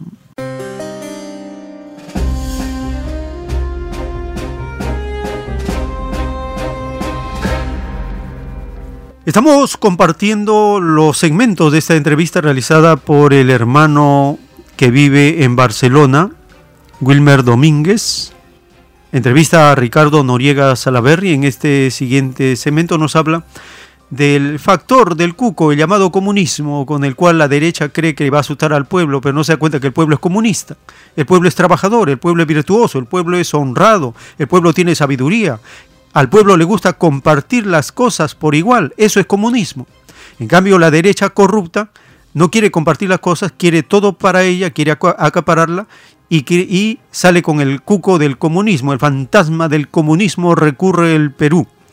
Y también nos habla de el narcotráfico, cómo es que el narcotráfico financia a esta organización criminal conocida como Fuerza para Robar y el hermano Jesús Vázquez desde Estados Unidos, al defender, al estar indignado de que una organización delincuencial, una organización mafiosa, pueda con fraude llegar a tener el gobierno, ha hecho, ha reiterado su denuncia de narcotráfico en esta siniestra organización que está en este proceso electoral. Compartimos esta segunda parte de la entrevista a Ricardo Noriega Salaberry.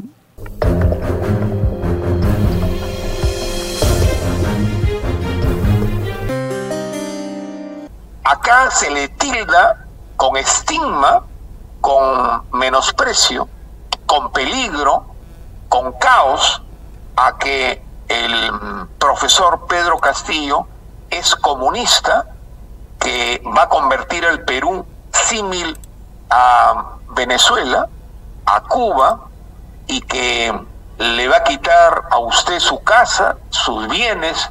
Esto es un calvario que don Wilmer se está presentando ya con una cuestión traumática. Usted me está escuchando perfectamente, ¿verdad?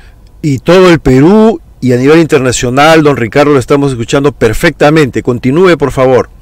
Magnífico. Cuando hablo de condición traumática, es porque mm, la mafia está invirtiendo gran cantidad, no exagero, de millones de dólares, que tengo información confidencial de que se, esa cantidad se va a maximizar en tanto y en cuanto nos acerquemos al próximo 6 de junio. Em, me han llamado de Arequipa, que he tenido una entrevista muy larga hoy día en la mañana, por eso ha sido un poco la demora en esta gentil entrevista que usted me concede, que le agradezco, mm, enviándole un abrazo fraterno, porque es muy estimulante que se nos escuche en este micrófono tan amplio. Y mm, de Arequipa me dicen, doctor Noriga Salaverri, los millones que está la mafia de Fujimori entregando no tiene límite. Acá existe como parte de esta banda ya los colaterales del narcotráfico. Usted hace 72 horas ha sido valiente en presentar un reportaje respecto a cómo está infectado el Fujimorismo con el narcotráfico. Tremendo veneno que en mi condición de abogado y de ser humano, desde muy joven, eh, lo ha atacado frontalmente porque es el veneno de mm, lo que significa la juventud y la adultez. Y acá un paréntesis porque una vez estando en el Capitolio en Estados Unidos, la sede de los representantes y los congresistas, creo que lo especifiqué la vez pasada, eh, conversando con un congresista una persona muy conocida en Estados Unidos, le digo, ¿cómo es posible que haya tanta demanda de Estados Unidos respecto a la cocaína, porque si no, fuere, no fuese así, se, no se cumpliría la ley eh, tremendamente cierta de la oferta y la demanda. Si no hubiese demanda de parte de ustedes, nuestros países como el Perú, primer productor de cocaína del mundo, y me avergüenzo, me sonrojo de decirlo con énfasis, porque esa es la verdad, no tendría ninguna posibilidad de venta de su droga. Me dijo Ricardo, muy simple. Acá en, sabemos que en cada aduana hay millones de dólares que se coimea, que se le da a los aduaneros para que ingrese la droga. Y si no ingresara, la economía americana sufriese un shock que sería totalmente grave. Cerrando el paréntesis, eh, esta mafia, repito, de Fujimori está incrustada en ello. Entonces, acá se ha creado un término que es muy eh, consecuente con la circunstancia que estamos presentando, es terruquear, vale decir, todos somos terroristas porque mm, explicitamos lo que queremos es la reivindicación del indio, y lo voy a hablar en primera persona porque no nos excluimos de ello. José Carlos Mariátegui decía antes de irse a Europa a beber de la savia del primer continente, de la cuna de la civilización, decía, ¿cómo es posible que acá en el Perú sigamos con el gamonal? Aquel señor que tiene el, libre albedrío sobre nuestras vidas y sobre nuestro patrimonio. Basta ya. Tenemos que pasar de un estado feudal al inicio del capitalismo pero un capitalismo equitativo. Es lo que yo escuché eh, allá en Madrid cuando un político sumamente conocido dijo, sufrimos acá en España de orfandad representativa. Lo escuché a González que expresó eso post-franquismo. Eso es lo que nos pasa ahora acá en el Perú somos huérfanos de representantes. Entonces el pueblo ha dicho que este profesor, este campesino, este rondero, este agricultor me represente. En mérito a ello, María Tegui luchó con la pluma, con su numen, con su inteligencia, para sacarnos de ese gamonal. Vamos a llevar las riendas nuestros asuntos y que de una vez entiendan hombre y mujer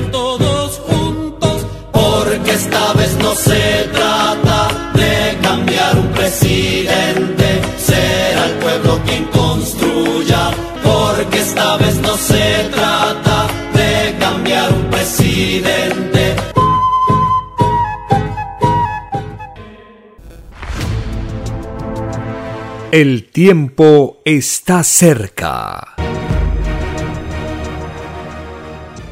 Por las condiciones actuales, el gobierno que va a lograr la movilización del pueblo va a ser un gobierno que la doctrina del Cordero de Dios se conoce como gobierno popular, no propiamente un gobierno socialista, no un gobierno de izquierda propiamente como tal, sino un gobierno popular, un gobierno de los pobres, de los más pobres, que encausan en el profesor la reivindicación y la defensa frente a la amenaza de una dictadura, una de las dictaduras más abominables que ha pasado por el Perú, la dictadura fujimorista, porque eso es lo que está amenazando a la nación.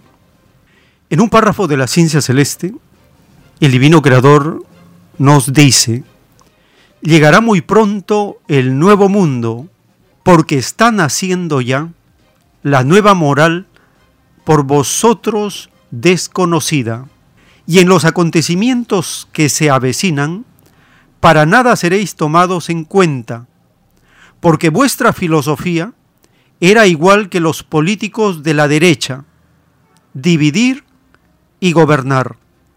La moral que están haciendo es lo opuesto a vosotros. El mundo se unificará. Lo que vosotros jamás lograsteis, ni jamás lo lograréis, porque os falta humildad, sabiendo vosotros, demonios de la hipocresía, que todo humilde es primero en el cielo. ¿Por qué no dejasteis que mis humildes se gobernaran? ¿Por qué? ¿Por qué creasteis un falso misterio en lo que siempre debió ser sencillo y humilde? Escrito por el primogénito solar, Alfa y Omega.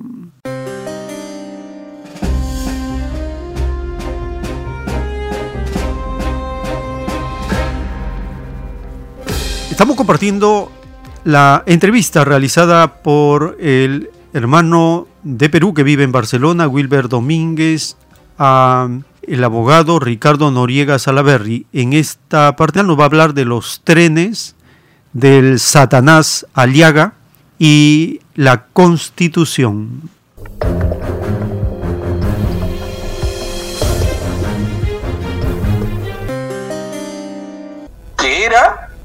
Contrato, como usted perfectamente conoce la historia del Perú, eh, un contrato Grace cuando el poder británico vino acá y se apoderó de los trenes por 66 años, un contrato Grace totalmente injusto, lo que ahora nosotros estamos luchando para que Rafael López Aliaga, un hombre negativo que pretendió ser en la última elección presidente del Perú, y nosotros comenzamos una campaña sumamente fuerte y tuvimos mucho éxito porque no llegó a la segunda vuelta este Rafael López Aliaga.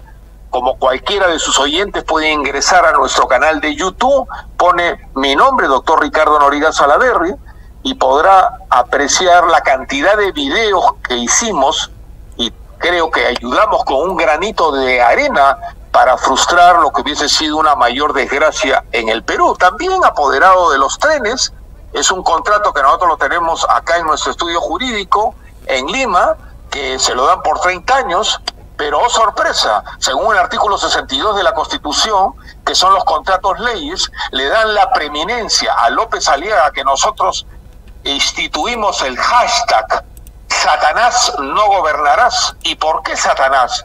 No especulo. Él dice ser hombre de Dios, y en las regiones impresionó porque es multimillonario por haberse robado el hotel de Machu Picchu que le pertenece a Cusco, donde yo he vivido más de cuatro años defendiendo en forma de honor en a 13 organizaciones de campesinos, en fin.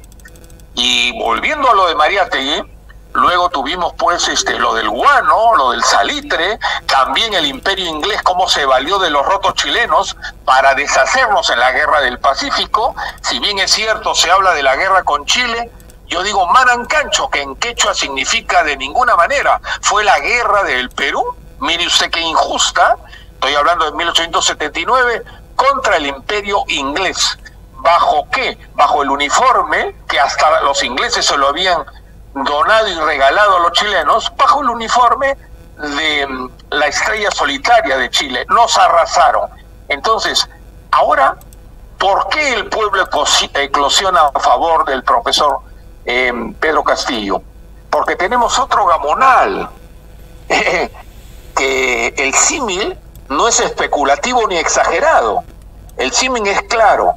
Tenemos, pongamos, la clase de los banqueros. Afortunadamente el que habla, no sé si afortunado o desafortunado, conozco a la gran mayoría de banqueros, las grandes fortunas acá en el Perú. Los he conocido en el Club Nacional, que ingresé como parte de mi familia, la familia Salaverri, yo vengo a ser descendiente del presidente más joven del Perú, el general Felipe Santiago Salaverri, fusilado porque luchó contra la corrupción, por cierto, y los he escuchado a los oligarcas, a los gamonales contemporáneos, decir pues que nosotros somos los indios y que mm, los intereses que nos cobran los bancos, estos gamonales nos siguen arrasando. ¿Cuál es nuestra idea? Sugerirle al profesor Pedro Castillo que no se deje abrumar por los gamonales contemporáneos. por los que citaba este Mariátegui. Entonces, ¿qué han hecho estos sátrapas banqueros? aprovechando del artículo 60 de la Constitución, que yo quiero reformarla y que estoy ayudando al profesor Pedro Castillo para cambiar esta Constitución. Para el que no conoce y por intuición debe captar que en un país, por más gamonalismo que exista, la columna vertebral de esa nación, del aspecto jurídico máximo, es su carta fundamental, es la Constitución es la norma que con la mayor, la mayor alta categoría jurídica va a dirigir el camino de ese país. ¿Qué dice el artículo 60? La actitud subsidiaria del Estado. Como expliqué la vez pasada, los dineros de Reactiva Perú, ¿usted cree, don Wilmer, que fueron recepcionados por el Banco de la Nación, el Banco de todos los peruanos, Usted me preguntará, oiga Ricardo, ¿y por qué? Porque los dineros no salieron de los bancos, era de nuestras reservas del Banco Central de Reserva, los dineros de todos los peruanos y la entidad financiera que maneja el Estado llamada COFIDE. Entonces, el dinero lo puso el Estado. Pero ¿qué dice el artículo 60 de la Constitución? Que el Banco de la Nación o el Estado en general no puede realizar labores financieras ni económicas. O sea, tienen una actitud subsidiaria. El Estado eh, está por debajo del gamonal. Entonces, ¿a quién había que darle el dinero? Como se dio y como se sigue dando, a la gran banca de estos gamonales contemporáneos que yo he mencionado. Vamos a llevar las riendas de todos nuestros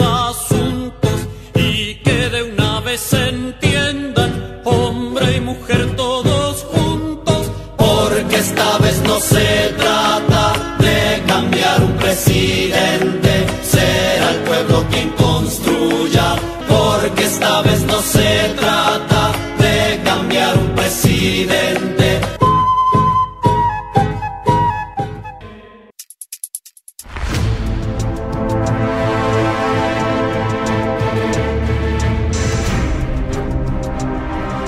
El tiempo está cerca.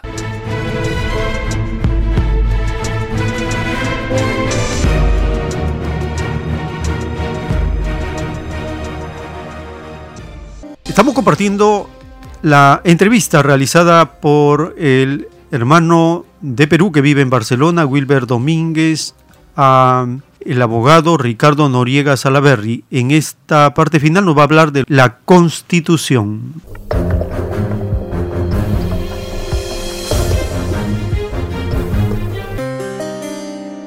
Hay que sumarle el artículo 62 de la Constitución, que como también siempre explico, es la actitud totalmente minusválida del Estado, totalmente deprimida, porque habla del contrato ley, el contrato ley eh, está especificada en la Constitución y la pregunta que me hará el profano en los detalles del Perú respecto a la parte constitucional, ¿quién hizo la Constitución que nos rige?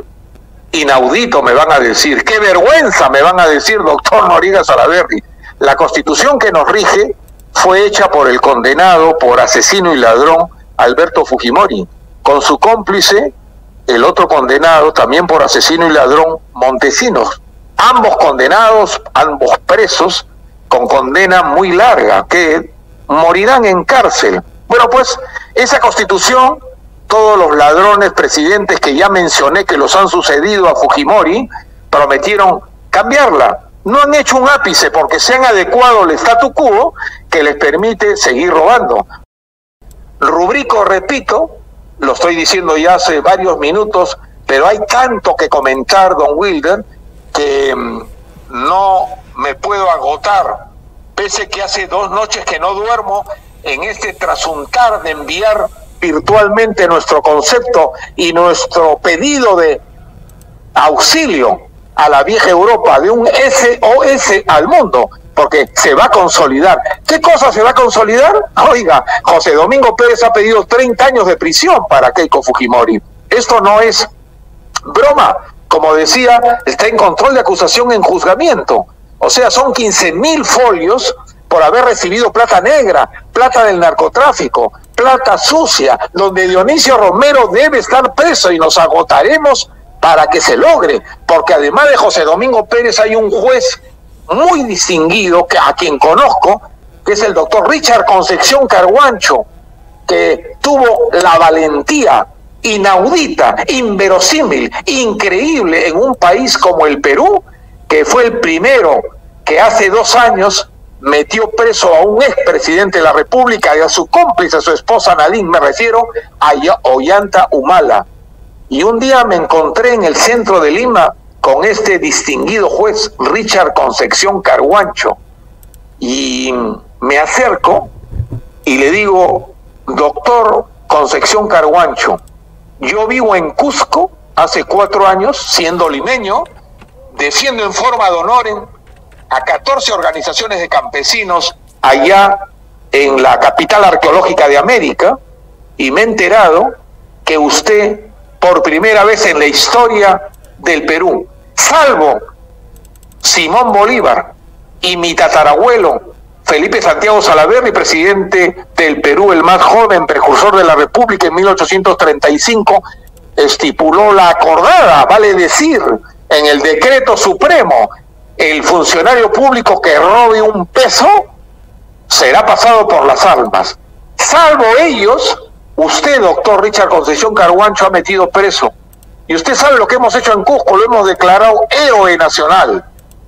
Pero todavía le falta muchos ladrones más. Entonces, bajo ese dúo, ¿cómo estamos viviendo en el Perú? El doctor José Domingo Pérez, distinguido señor Wilmer Domínguez, en estos momentos está con peligro de muerte. Un hombre valiente que ha tenido que pedir hace horas protección para él y su familia es un hombre joven, aproximadamente de 50 años, que está perseguido por la mafia fujimorista. Ayer en Radio Programa del Perú, la doctora Dina Boluarte, que es la candidata a ser vicepresidenta del Perú, estoy seguro que lo va a lograr con el presidente futuro Pedro Castillo, entrevistada, ha presentado una lista incalculable de cómplices de Keiko Fujimori que están listos para entrar a la cárcel. ¿Y qué dice el artículo 177 de la Constitución, don Wilmer? Que solamente el presidente de la República, y ha sentado en su trono como quiere Keiko Fujimori, puede ser denunciado por qué? Primero, por traición a la patria. Segundo, por salir del país sin permiso del Congreso. Tercero, por irrumpir en contra de la autoridad del Jurado Nacional de Elecciones, por enervar las elecciones. Pero, ¿qué es lo que quiere Keiko Fujimori? Salvarse de los 30 años y va a estar 5 años manejando todo ello. Entonces, yo le agradezco, estoy a las órdenes para cualquier consulta. Don Ricardo, muchísimas gracias. Estamos en contacto. Muchísimas gracias. Hasta próximo. Gracias.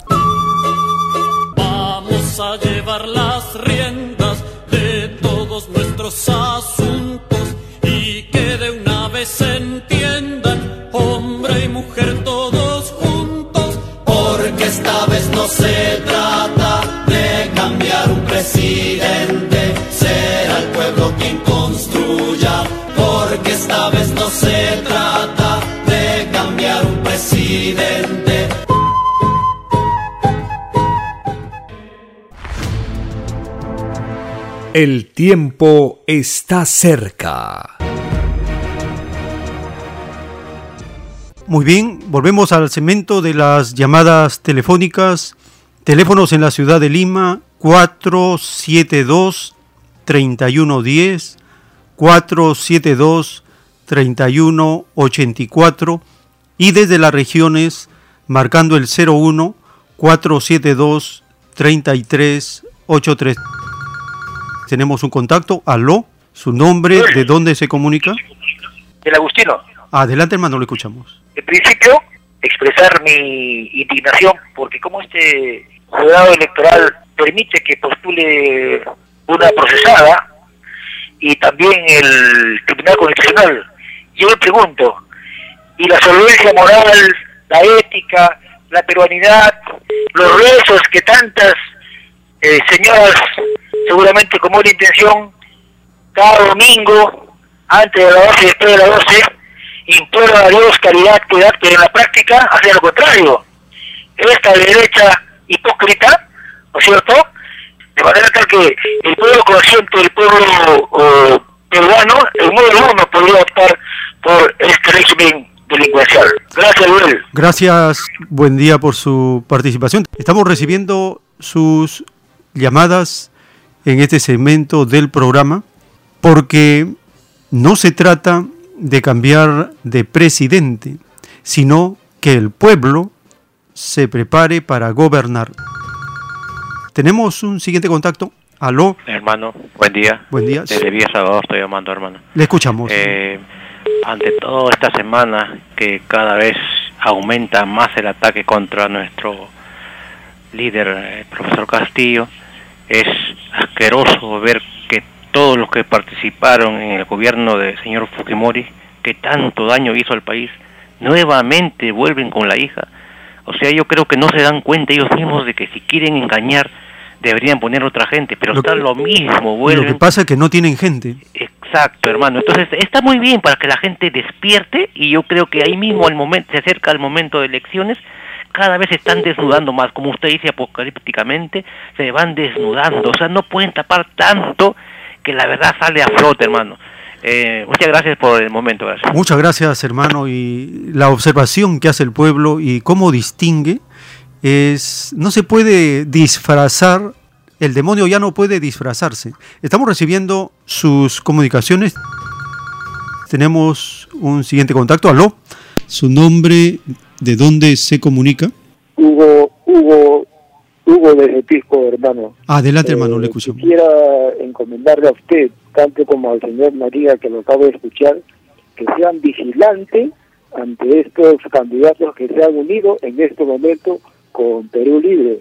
Ustedes como representantes del pueblo, hermano, porque estos señores han venido eh, sirviendo a dos señores y no puede ser así. No hay que confiarse, hermano. Muchas gracias. Sí, hermano, es necesaria tu participación, es necesaria la participación de todos, no permitir, no violar la ley, ni permitir que otros la violen.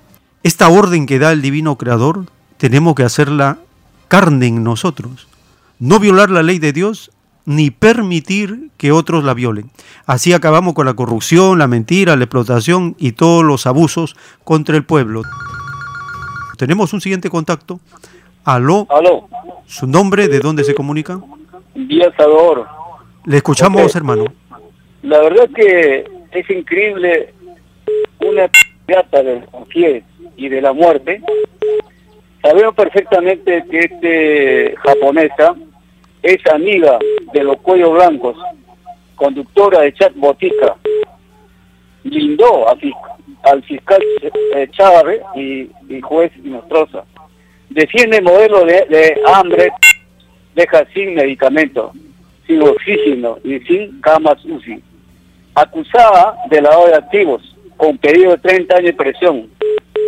Recibió millones de dólares de la CONFIE y Banco Crédito de Perú, ODB y otros. Yo digo cómo hayan permitido como candidata, es algo increíble. Ahora esta China está pues de ñata de risa, sabe perfectamente como su padre, eh, él confía de todos los y algunos que son prensa corruptas y también televisión, radial, sé que ella va a salir y está ya seguro que va a ser presidenta. Pero menos mal, al interior del país, el pueblo ya dijo, basta ya, ha tomado conciencia y creo que la situación va a cambiar. Sabemos perfectamente que Pedro tiene eh, prácticamente una votación fuerte al interior del país, también por acá mismo, capital Lima. Así que más bien, hermano, eh, eh, hay que tratar, digamos, de escribirnos como eh, pero para defender, porque todo puede pasar. Así que ojalá Dios quiera que no suceda eso y, que ya pues Pedro, eh, que es un campesino, un chacarero, un sindicalista, un rondero, que esté en el poder porque sabe perfectamente qué es lo que está pasando en el pueblo. Gracias. Muchas gracias, hermano, por su participación. Estamos recibiendo sus llamadas en este segmento del programa para tomar determinaciones necesarias y vigilancia y defensa del libre albedrío colectivo que son las elecciones en el Perú. Aló, su nombre, de dónde se está comunicando. Aló, buenos días, eh, Domitila, acá de región San Martín. Adelante, hermana. Mm, hermano, este es para decirle que a los evangelistas, toda clase de, de el evangelismo, voten por el lápiz y no se hagan problemas con Dios, con Altísimo, porque tomarán en cuenta todo lo que hacen. Por favor, voten por lápiz y ya no ya más este más este ya tenemos que hacer rehacer nuestro país piensan en nuestro país rehacerlo ya. Y como dice el hermano el hermano de ahí ah, o lo que dicen en la eh, Biblia en Romanos no sé qué esto está pero dice ahí quieren reyes pues si quieren reyes pongan no pongan encima su cabeza foráneos. Pongan a su hermano para que gobiernen. Por favor, tomen también y voten por lápiz. ST nos recomienda Dios Todopoderoso que votemos por nuestros hermanos para que no nos pase lo que ya nos pasó. Por favor, señores evangelistas, tomen en cuenta y piensen en su país, en sus hijos, en los que, los que van a venir. Ya, pues ya. Y na- nada más sería mm, por hoy día porque hay muchas cosas que hablar. Muchas gracias. Buenos días, hermano. Muchas gracias, hermana, por su participación. Tenemos un siguiente contacto. Aló, su nombre, de dónde se comunica. ¿Aló? Aló, ¿de dónde se De comunica? Caraballo. Adelante, hermano, le escuchamos. Muchas gracias. Se va, se va, yo no sé qué, qué pasa, qué lo han hecho a esta, eh, esta, a estos teléfonos, oiga. Se va, se sale, sale la casilla de voz, no tiene tiempo para. Bueno, yo le voy a decir que la derecha, la derecha es el diablo calato, perdóname que le diga, el demonio, Satanás, la derecha, prefiere que, que se vaya, que el, se fregue, como dicen, el, el país, que todo se lo lleven los extranjeros y no y se están votando por la japonesa. La japonesa, señor, no tiene sangre peruana y además no son ni se sienten peruanos, no son. Me pongo un, un ejemplo así. Cuando estaba de presidente el señor eh, Fujimori, tuvo un encuentro con el presidente del Ecuador, eh, y ¿sabe lo que le dijo a los campesinos que lo rodeaban? Yo no soy peruano. Mírenme los ojos. Tengo los ojos rasgados. Y mi compañero Mawad tampoco es ecuatoriano. Entonces, pues, ¿de dónde me sacan que lo quiero al Perú? Diosito, que lo adoro. Hasta, hasta el gringo, el, el marido de la japonesa, dice que lo adora al Perú y que por el Perú harían todo. No, señor, no es así. Además, quiero mm, citar un, un, un, un refrán que dice, zapatero a sus zapatos y peloteros a pelota. No se metan qué cosas nos dan estos. Ya deben pagar impuestos estos señores. Esto se parece mucho a los congresistas, oiga, porque ganan un montón de plata y no hacen nada. Muchas gracias. Muchas gracias por su participación. Estamos recibiendo sus opiniones. Tenemos un siguiente contacto. Aló, su nombre, de dónde se comunica. Buenos días, Pedro Paz de Ica. Adelante, hermano, le escuchamos. Mire, eh, ayer estuvo Pedro Castillo aquí en Ica y un punto interesante es el hecho de que antes de empezar su disertación pidió que todos hagan una oración a Dios. Buen punto para empezar. Ahora, yo quería empezar eh, mi participación recordando lo que está escrito en el segundo libro de Samuel, capítulo 23, verso 3, que dice, el justo que gobierne a los hombres y los gobierne en el temor a Dios. Bien, hay que compartir el hecho de que el, un gobierno eh, mucho más perfecto sería cuando éste se base en las sagradas escrituras, que su constitución fuese la sabiduría expresada por Dios en su sagrada escritura, porque la Biblia es un documento, es una doctrina liberadora, es una doctrina que enseña al hombre a vivir en comunidad, es comunista. Y esto no lo sabe nuestro pueblo, porque aquí en Ica, por ejemplo, se ha desatado una polémica interesante en todo el pueblo, porque el pueblo empieza su despertar.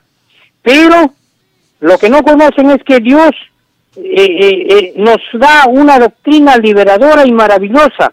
Por ejemplo, en el Evangelio de Lucas capítulo 1, verso 51, en una oración que hace la Virgen, la Virgen, eh, la Madre de, de Cristo, María, en una oración dice lo siguiente, el brazo de Dios llevó a cabo hechos heroicos, arruinó a los soberbios con sus maquinaciones, sacó a los poderosos de sus tronos y puso en lugar a los humildes, repletó a los hambrientos de todo lo que es bueno y despidió vacíos a los ricos.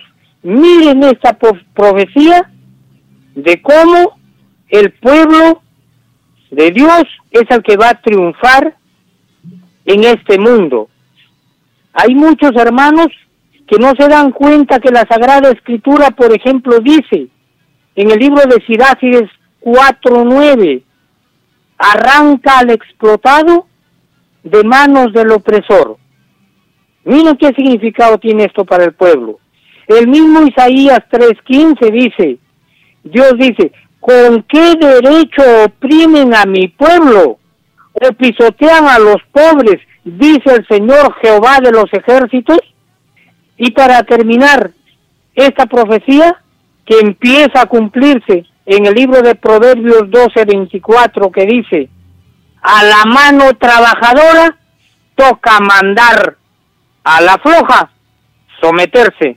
Gracias. Excelente, hermano, las citas bíblicas y caen, pero con precisión en el momento que vivimos en el Perú, en Chile, en Colombia, en el mundo. Es un despertar del pueblo.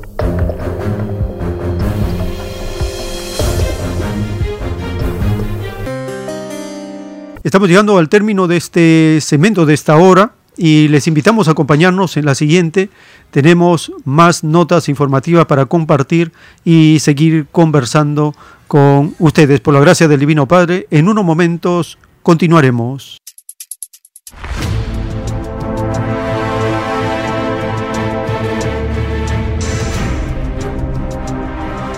El tiempo está cerca.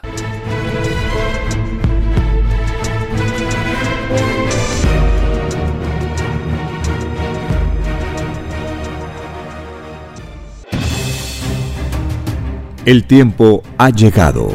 Hay momentos cuando el pueblo entra en un estado de soberanía y esto ocurre cuando el creador de la vida ordena cambiarlo todo. Por mandato divino, está escrito en la doctrina Alfa y Omega que deben constituirse congresos de obreros y obreras en todas las naciones. Cristo dijo en Lucas 12, verso 32, no temáis, pequeño rebaño, porque a vuestro Padre le ha placido daros el reino. Envíe sus aportes en texto y audio al 934-407-166 o solicite más información al 934-407-166. Solo una unidad común con nueva moral dará paz al mundo. Por orden de Dios Padre, el mundo será dirigido por los trabajadores. Ha llegado el tiempo para que el pueblo escoja su propio destino y se gobierne a sí mismo. Alegraos humildes del mundo, vuestro yugo llega a su fin.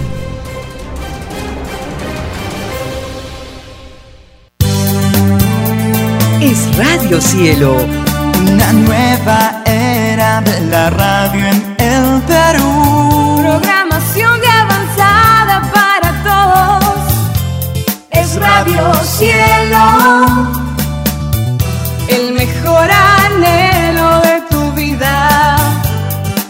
Radio Cielo. Sembrando amor y conciencia. Es Radio Cielo.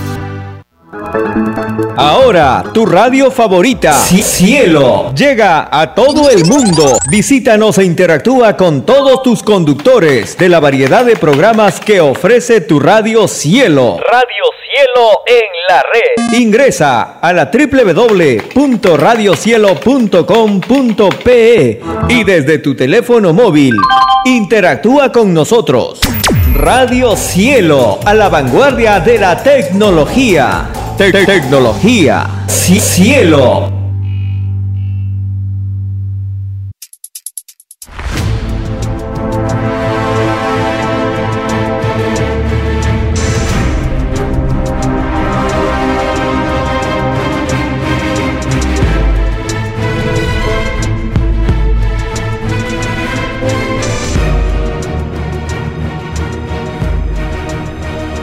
Porque los acontecimientos de la prueba de la vida no se detienen. Porque todo tiene un principio, un desarrollo y un fin. Estamos compartiendo. El tiempo está cerca.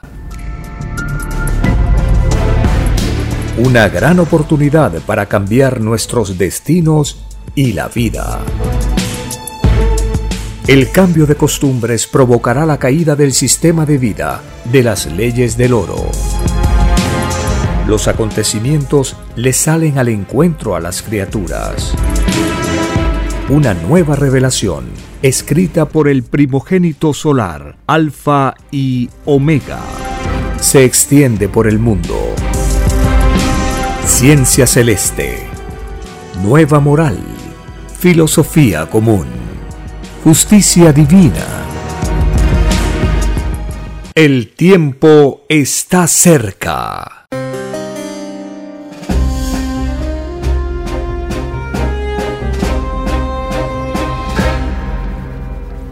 Agradeciendo al Divino Creador del universo, estamos compartiendo estas notas de las Sagradas Escrituras, los textos de la nueva revelación del Cordero de Dios. El Divino Padre Eterno nos explica, nos dice en un párrafo de los rollos telepáticos del Cordero de Dios. Cada segundo corresponde a una existencia en deuda.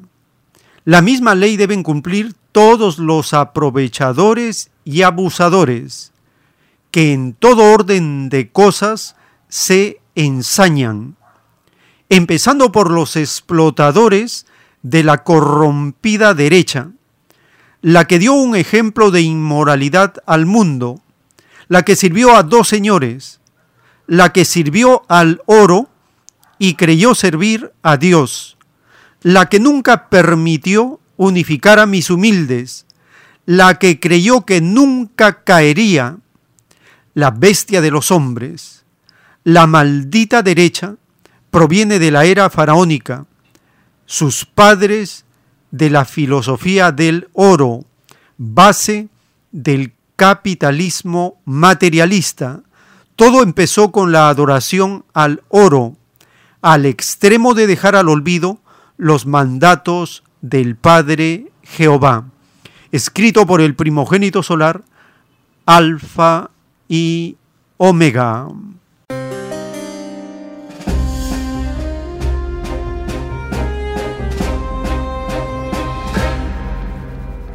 Recientemente, la primera vicepresidenta de Perú Libre, la abogada Dina Boluarte, ha sido entrevistada en varios medios de la televisión y la radio y también la prensa.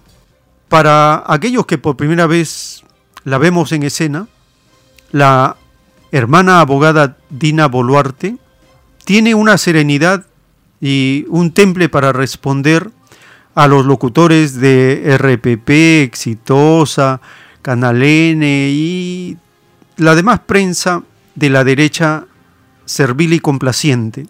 La abogada Dina Boluarte les ha puesto nerviosos, tensos y desesperados a estos locutores de la prensa corrupta de la derecha. Compartimos una primera parte de esta entrevista realizada la semana pasada en RPP. El locutor trata de mm, favorecer como siempre a la derecha y atacar de entrada al candidato de Perú Libre y a la primera vicepresidenta. Escuchemos cómo ella expresa su perfil y su experiencia en la gestión de algunas instituciones del Estado.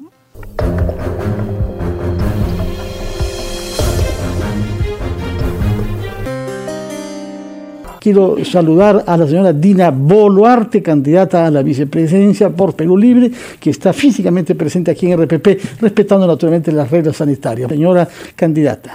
Señor Carvalho, gracias por esta invitación y también quisiera saludar a la familia peruana y abrazarlos en la distancia a pesar de esta situación tan difícil en la que estamos viviendo como nación y también en el mundo. Usted ha nacido en Chalhuanca, Apurímac, ha estudiado una parte de su formación universitaria en el Cusco y después ha sido graduada de abogada aquí en Lima, en la Universidad San Martín de Porras, gracias a lo cual trabaja como asesora jurídica en el RENIEC desde hace bastantes años, 13 años, tiene licencia para ser candidata. ¿Desde cuándo es usted miembro de Perú Libre? Bueno, desde las elecciones municipales, de hace las últimas elecciones municipales, pero antes de entrar en esa, eh, en esa, en ese tiempo, desde cuando estoy candidata o militante de Perú Libre, permítame presentarme como Dina Boluarte, como la persona. Soy chalobanquina de Apurima y desde acá quiero saludar a todos mis hermanos quechohablantes y decirles Tocoizonjoy Guanapacuyuichis, hermanos peruanos con todo mi corazón los quiero. Soy hija última de 14 hermanos. Y cuando yo termino secundaria, mi madre miró a mis hermanos, todos ya casi profesionales, y no había ninguna hija enfermera que pudiese atender en su vejez a mis papás. Y mi mamá me dice, hija, eres la última y tienes que estudiar enfermería. Por eso es de que salgo de mi tierra natal con el dolor que es dejar los padres ya casi ancianos y dejar mi tierra natal hacia la ciudad del Cusco. Postulo a la Facultad de Enfermería, ingreso, pero al tercer ciclo no era mi vocación realmente porque ya empezábamos a ir a hacer las prácticas al hospital regional y me di contra la pared, no era mi vocación. Igual con el dolor de mi corazón, miro a dónde, dije, me voy a Lima con mis hermanos que están por Lima, quienes me decían, vente a Lima. Vengo a Lima, postulo a la San Martín de Porres, ingreso, gracias a Dios, pero mis padres ya ancianos o casi ancianos no podían pagarme la universidad. Tuve que buscar inmediatamente trabajo para poder trabajar y estudiar. Trabajé en la municipalidad de San Martín de Porres como secretaria y ahí tengo un grato recuerdo que llegó una felicitación a la municipalidad por haber presentado el presupuesto anual de ese año sin ningún error. Y ese presupuesto en esas sabanotas tremendas que eran las planilladoras de antes, yo los había trabajado. Trabajando en la municipalidad de San Martín de Porres, hice la carrera de Derecho. Y como usted lo dice, lo acaba de decir bien, eh, trabajo desde el 2007 en el RENIEC a mi retorno de México, porque he estado varios años viviendo en México por un tema de familiar. Y estoy en el RENIEC desde el 2007, en el cual también he sido premiada en varias oportunidades en las evaluaciones que tenemos como una de las funcionarias que ha servido al RENIEC con alta calidad en gestión. De acuerdo. En el RENIEC. Nos ha dado cuenta entonces de su formación y de su experiencia en el Estado, ¿no? ¿Cómo da el salto a la política? ¿Cómo así es que es elegida usted para el puesto al cual está aspirando entre el presidente, candidato a a la presidencia Pedro Castillo y el en realidad separado candidato a vicepresidente Vladimir Serrón, porque como sabemos él estaba en la plancha, pero fue retirado en vista de la condena que recibió por corrupción. Y quedaron solamente dos candidatos. ¿Cómo llegó a ese puesto usted? Mire, eh, igual, permítame hacer un, recorrido. Desde muy pequeña yo eh, viví con mis profesores que entraron en las huelgas de, de hambre en la época de Morales Bermúdez, todavía primaria. Entonces salíamos a apoyar por esa justa reivindicación del profesorado, apoyando a sus alumnitas, eh, a los profesores. ¿Y cómo es que llego a la política en Lima? Vivo en Surquillo, y veo que mi distrito Surquillo es un lunarcito negro entre nuestros vecinos, Miraflores, San Isidro, Surco, San Borja. Dije, hay que hacer algo en el distrito. Nos organizamos como vecinos y quisimos formar un movimiento político que se llamaba Richari Surquillo.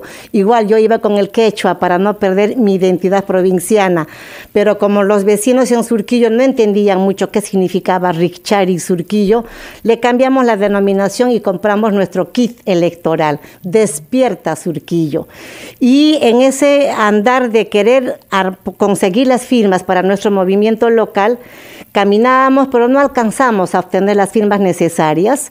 Y además salió la reforma electoral, en el que nos decían los movimientos locales no van, salvo que sean claro. regionales o nacionales. En ese andar de querer buscar un cambio en mi distrito, eh, llegamos, eh, inicialmente nos invitaron a varios partidos, pero llegamos a Perú Libertario. Y ahí entró usted con Vladimir Serrón. Y ahí entró el secretario general de, claro, de Perú Libertario, el fundador del partido, es el doctor Vladimir Cerrón, y ahí es donde yo entro. Pero adhería usted al ideario que ya Vladimir Cerrón tenía en esa época, marcado por los 10 años que vivió en Cuba y por su defensa del pensamiento leninista y castrista? No, como le digo, mi motivación principal era de querer servir a mi comunidad surquillana, y en ese andar y yo sí quiero reconocer que el Partido Perú Libertario en su oportunidad me recibió con los brazos abiertos y de una manera muy decente. No nos cobraron un solo sol, bueno, un solo sol, ya. porque todos los partidos cobran. Y, y eh, no les preguntaron mucho sobre ideología tampoco. No, querían tener una candidata ahí y usted estaba en el buen momento, de manera que así fue. Exacto, Pero, así. Vamos a llevar las riendas de todos nuestros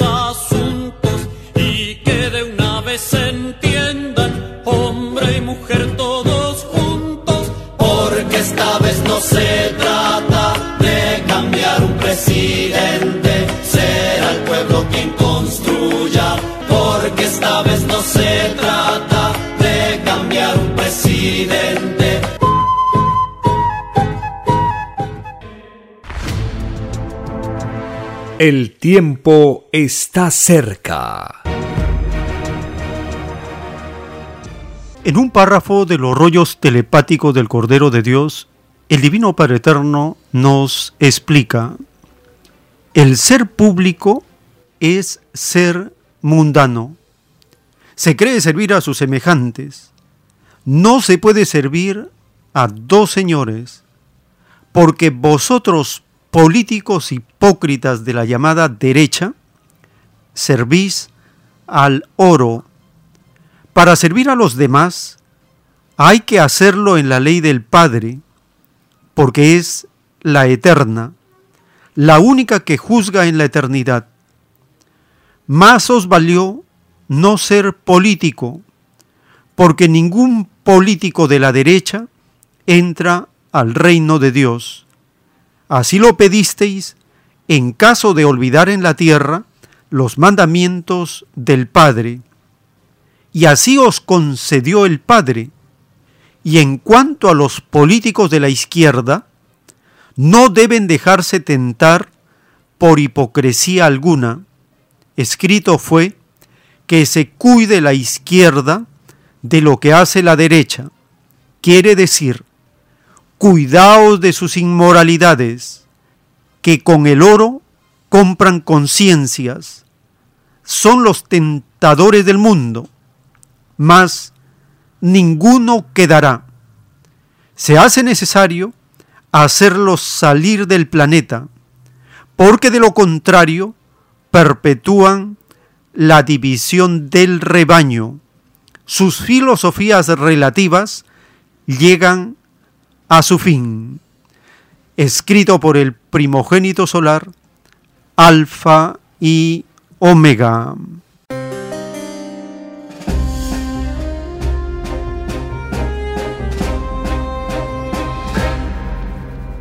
¿Cómo se cumple lo anunciado por el Divino Padre Eterno? Las filosofías relativas de la derecha llegan a su fin. ¿Dónde está la secta derechista llamada APRA? Ya no tiene registro electoral, ha perdido su vigencia como partido político, tienen que recolectar firmas. ¿Dónde está la secta del PPC? también ha perdido su inscripción en los registros electorales. ¿Dónde están las otras sectas derechistas? Están en agonía. La izquierda, que es el pueblo, está empezando a manifestarse.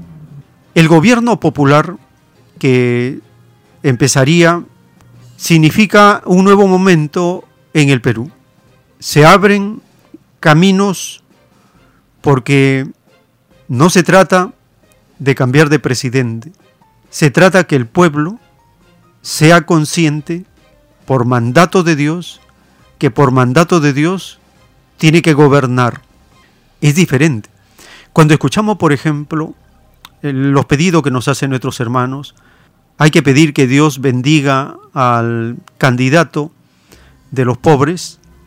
No se trata en ese sentido de una bendición para una persona, sino una bendición para un pueblo. Pedir la bendición significa tomar la determinación de cumplir los diez mandamientos de Dios.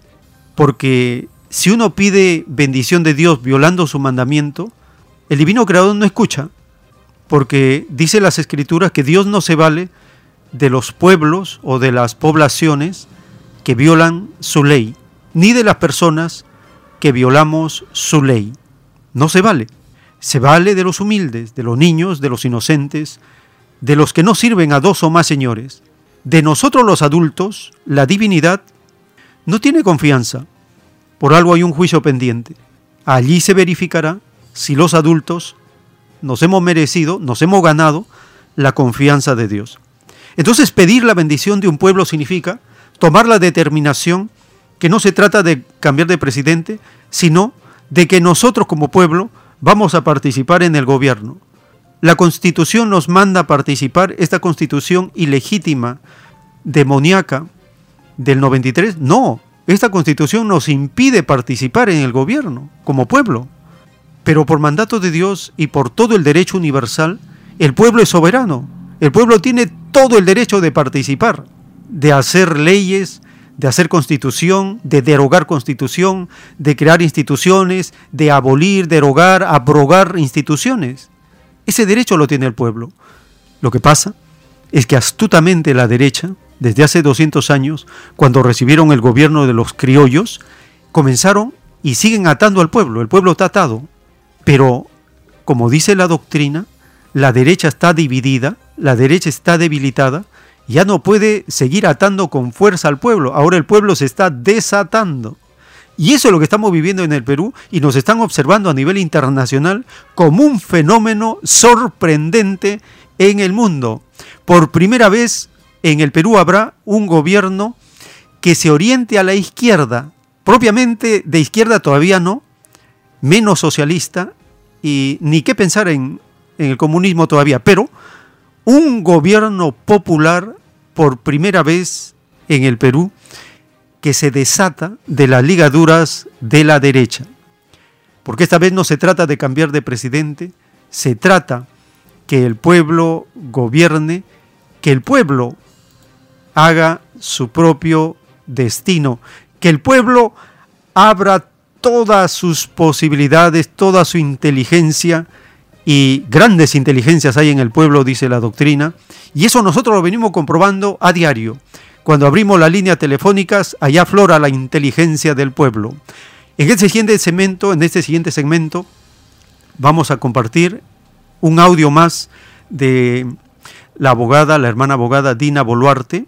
Para ver cómo lo deja nervioso al locutor de RPP cuando este personaje extraño se asombra que el pueblo lea a Marx, a Mariátegui, a Lenin, a Fidel. Se asombran estos demonios de la derecha que el pueblo lea a pensadores, a filósofos que en la Biblia son reconocidos como profetas no bíblicos, si es que no toman en cuenta o no mencionan a Dios. Son profetas no bíblicos. En las escrituras conocemos a los profetas bíblicos. Son revolucionarios ambos, cada uno en su campo. Escuchemos la respuesta que lo dejó al locutor de RPP nervioso, exaltado, un, un poco más, hasta golpeó la mesa. La abogada Dina Boluarte le explica que ser de izquierda mínimamente, para ser de izquierda, mínimamente se tiene que leer a Marx, a Lenin, a Mariátegui. Compartimos esta respuesta de la abogada Dina Boluarte.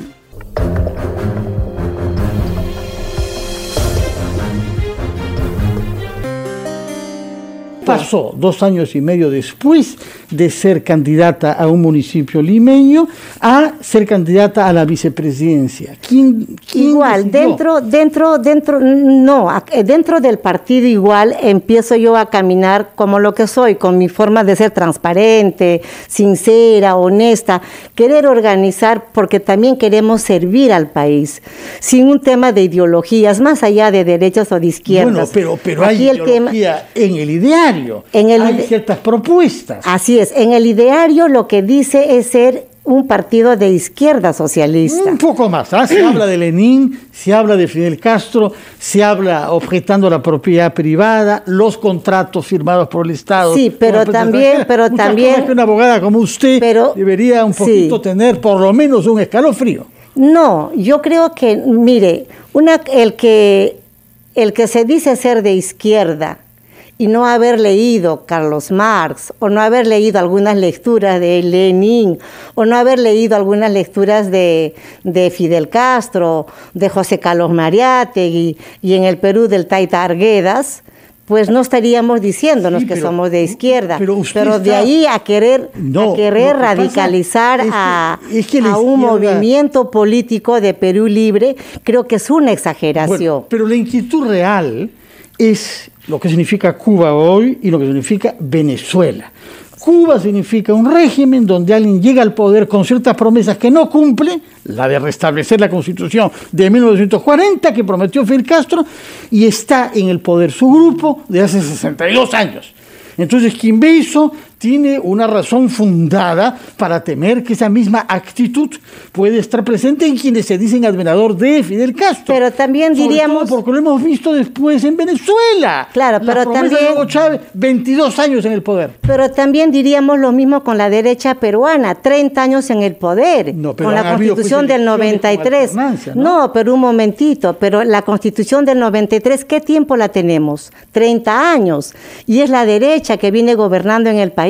Y eso no se dice. Bueno, Humala no sé si ha elegido a, a quien el pueblo ha votado. Pero, pero, Humala no puede no, la pero derecha. si vamos a hablar de constituciones, la que nos está rigiendo en el momento son 30 años de la constitución fujimorista. De acuerdo. Y esta constitución fujimorista Pero tiene un se sistema votó vía económico. referendo. El pueblo se pronunció. Pero, pero ¿en qué momento se votó vía referéndum? yo voté, Cuando votó, ¿no? teníamos a Montesinos que había comprado la prensa, y ahí están los videos en la salita del CIN, donde compraba los medios, donde compraba congresistas, donde compraba conciencias. En esa situación se da el referéndum y con, un con una popularidad de Fujimori, como la que ahora seguramente se está dando con una popularidad de la señora Keiko, que encarna la corrupción, y lo digo sin temor, Keiko, Keiko Fujimori, la candidata que está teniendo toda una resonancia en la prensa y está diciéndonos todos los días terrucos, que nos va diciendo todos los días terroristas, que nos va diciendo todos los días comunistas, que vamos a quitar la propiedad privada a nuestros hermanos peruanos, que les vamos a reducir los sueldos a nuestros hermanos peruanos, que les vamos a quitar sus puestos de trabajo a nuestros hermanos peruanos. Ella lo dice, no nosotros. nosotros estamos llevando un mensaje de esperanza. estamos llevando un cambio, estamos llevando un de mensaje de, gobierno cambio. oficialmente registrado ante el Jurado Nacional de Elecciones, que me he tomado la molestia de leer, no dice esta visión que usted nos está presentando. Hay una inspiración leninista y castrista que quiere decir partido único. Y la idea de que se habla en nombre del pueblo, el pueblo lo interpreta el partido y punto. Esa no es su actitud. No, de ninguna manera. ¿Qué le dice al Cerrón entonces, que estaba en la fórmula con usted y que es el secretario del partido? Eh, el doctor Vladimir Cerrón es el secretario del partido. Ya lo dijo el profesor Pedro Castillo. El candidato es Pedro. Quien va a gobernar es Pedro. ¿Y con quién? Con el consenso del pueblo peruano. Porque los problemas, señor Carballo, en el Perú son tan infinitos, son tan múltiples y de diversa calidad y de diversa cantidad, que no solamente el presidente va a poder solucionar, tiene que ser el consenso del pueblo peruano. Vamos a llevar las riendas de todos nuestros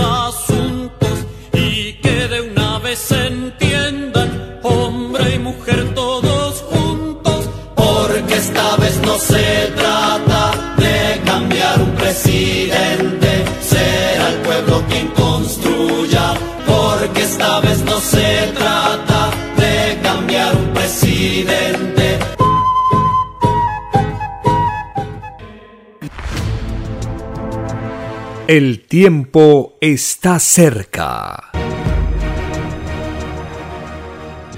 La ignorancia de estos locutores de la derecha es muy grande. ¿Cómo se le ocurre decir que Humala no es de derecha? Si fue la confiela que le puso el ministro de Economía, como lo relata el sociólogo Francisco Durán. Muy bien, en el diario programa de Perú Libre no aparece ni una sola vez la palabra comunismo. Aparece 37 veces la palabra socialista o socialismo. Nada más. Eso se puede verificar inmediatamente en el PDF del ideario programa de Perú Libre.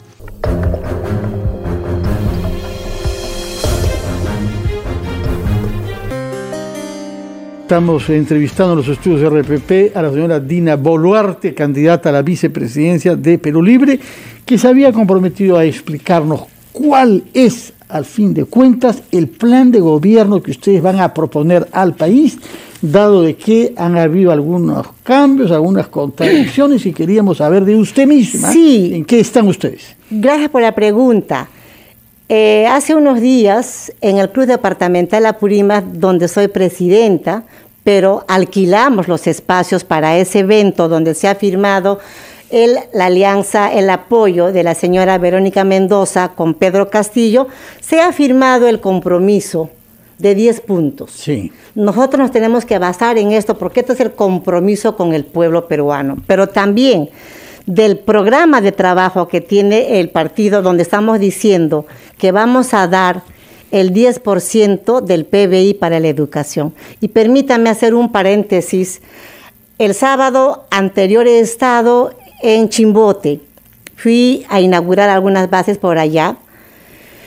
Caminando por la calle se me acerca un niño, Danilo.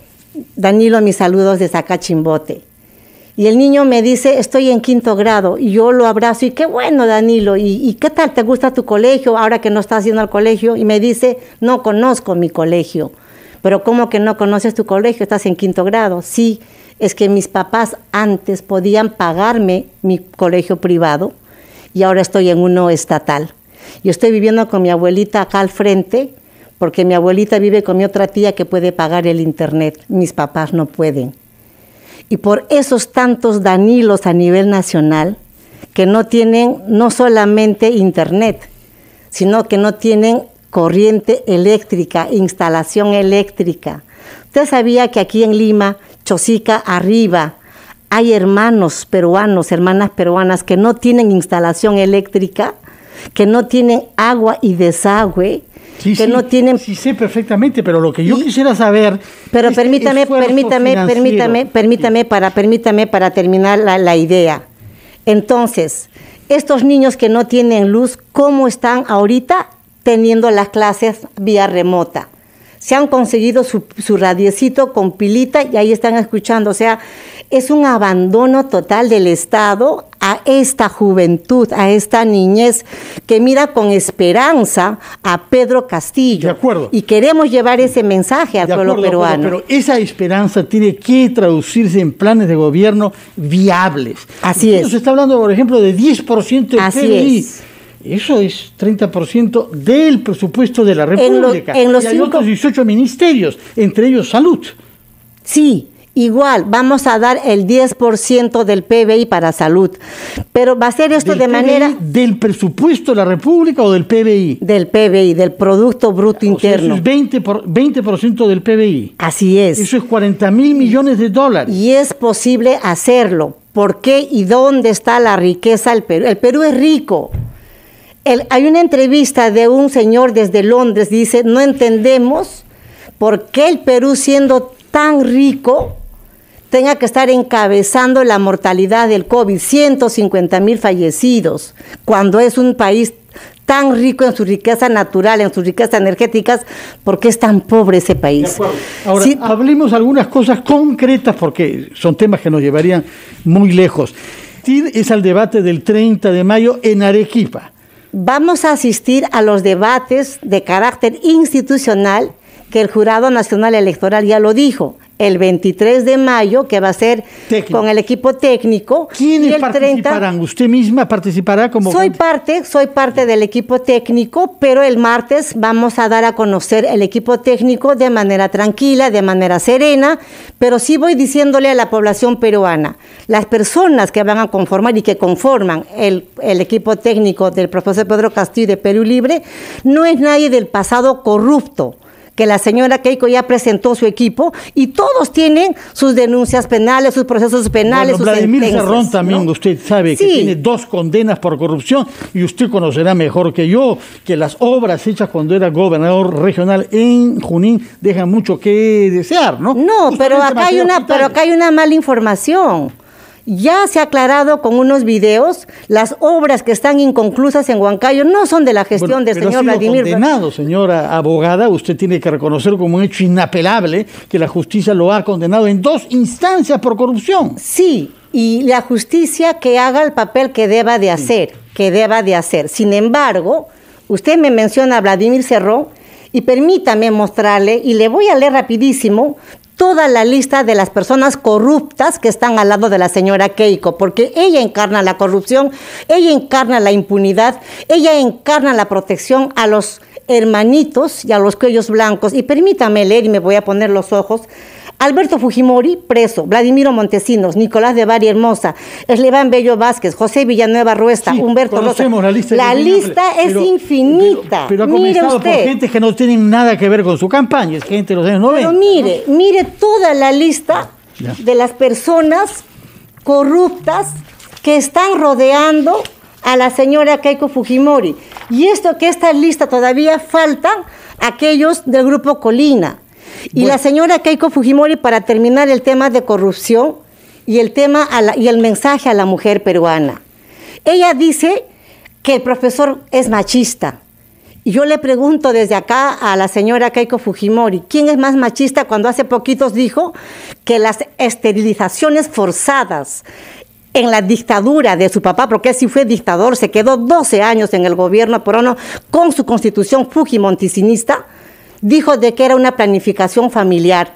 A estas señoras que les han roto el derecho de ser madres, les han preguntado si querían romper ese derecho de ser madres. Comprendemos O sea, que por puede ser un balance de todos los deméritos de su adversario. Lo que nos importa es qué garantías van a ustedes ser capaces de dar de tener una gestión razonable que no lleve a nuestro país a la parálisis económica y a la división de la sociedad. Perú Libre ni el profesor Pedro Castillo han sido gobierno nacional. Estamos llevando un mensaje de esperanza para llegar a muchos Danilos, para llevar agua y desagüe, como por ejemplo he estado en Ica y el asentamiento humano que dice eh, la tierra prometida. Créame, señor Carballo, cuando subí a ese estrado rudimentario que los hermanos de ese asentamiento humano habían preparado para que yo llegue y pueda conversar con ellos, en todo lo vasto de ese asentamiento humano me ha hecho retroceder cuatro mil años atrás porque no hay ninguna diferencia. Habitaciones de estera, llenas de tierra, niños desnutridos, niños sin zapatos, Sí. niños sin abrigo. Entonces, queremos llegar el mensaje de promesa, de un cambio para adelante, porque este tiempo de 30 años con esta constitución, con una dictadura de Fujimori, el dictador Fujimori ha sido él en la historia del Perú y es el presidente más corrupto, el sexto presidente más corrupto del mundo y está preso. Y qué bien que esté preso. Vamos a llevar las riendas de todos nuestros asuntos mujer todos juntos, Porque esta vez no se trata de cambiar un presidente, será el pueblo quien construya. Porque esta vez no se trata de cambiar un presidente.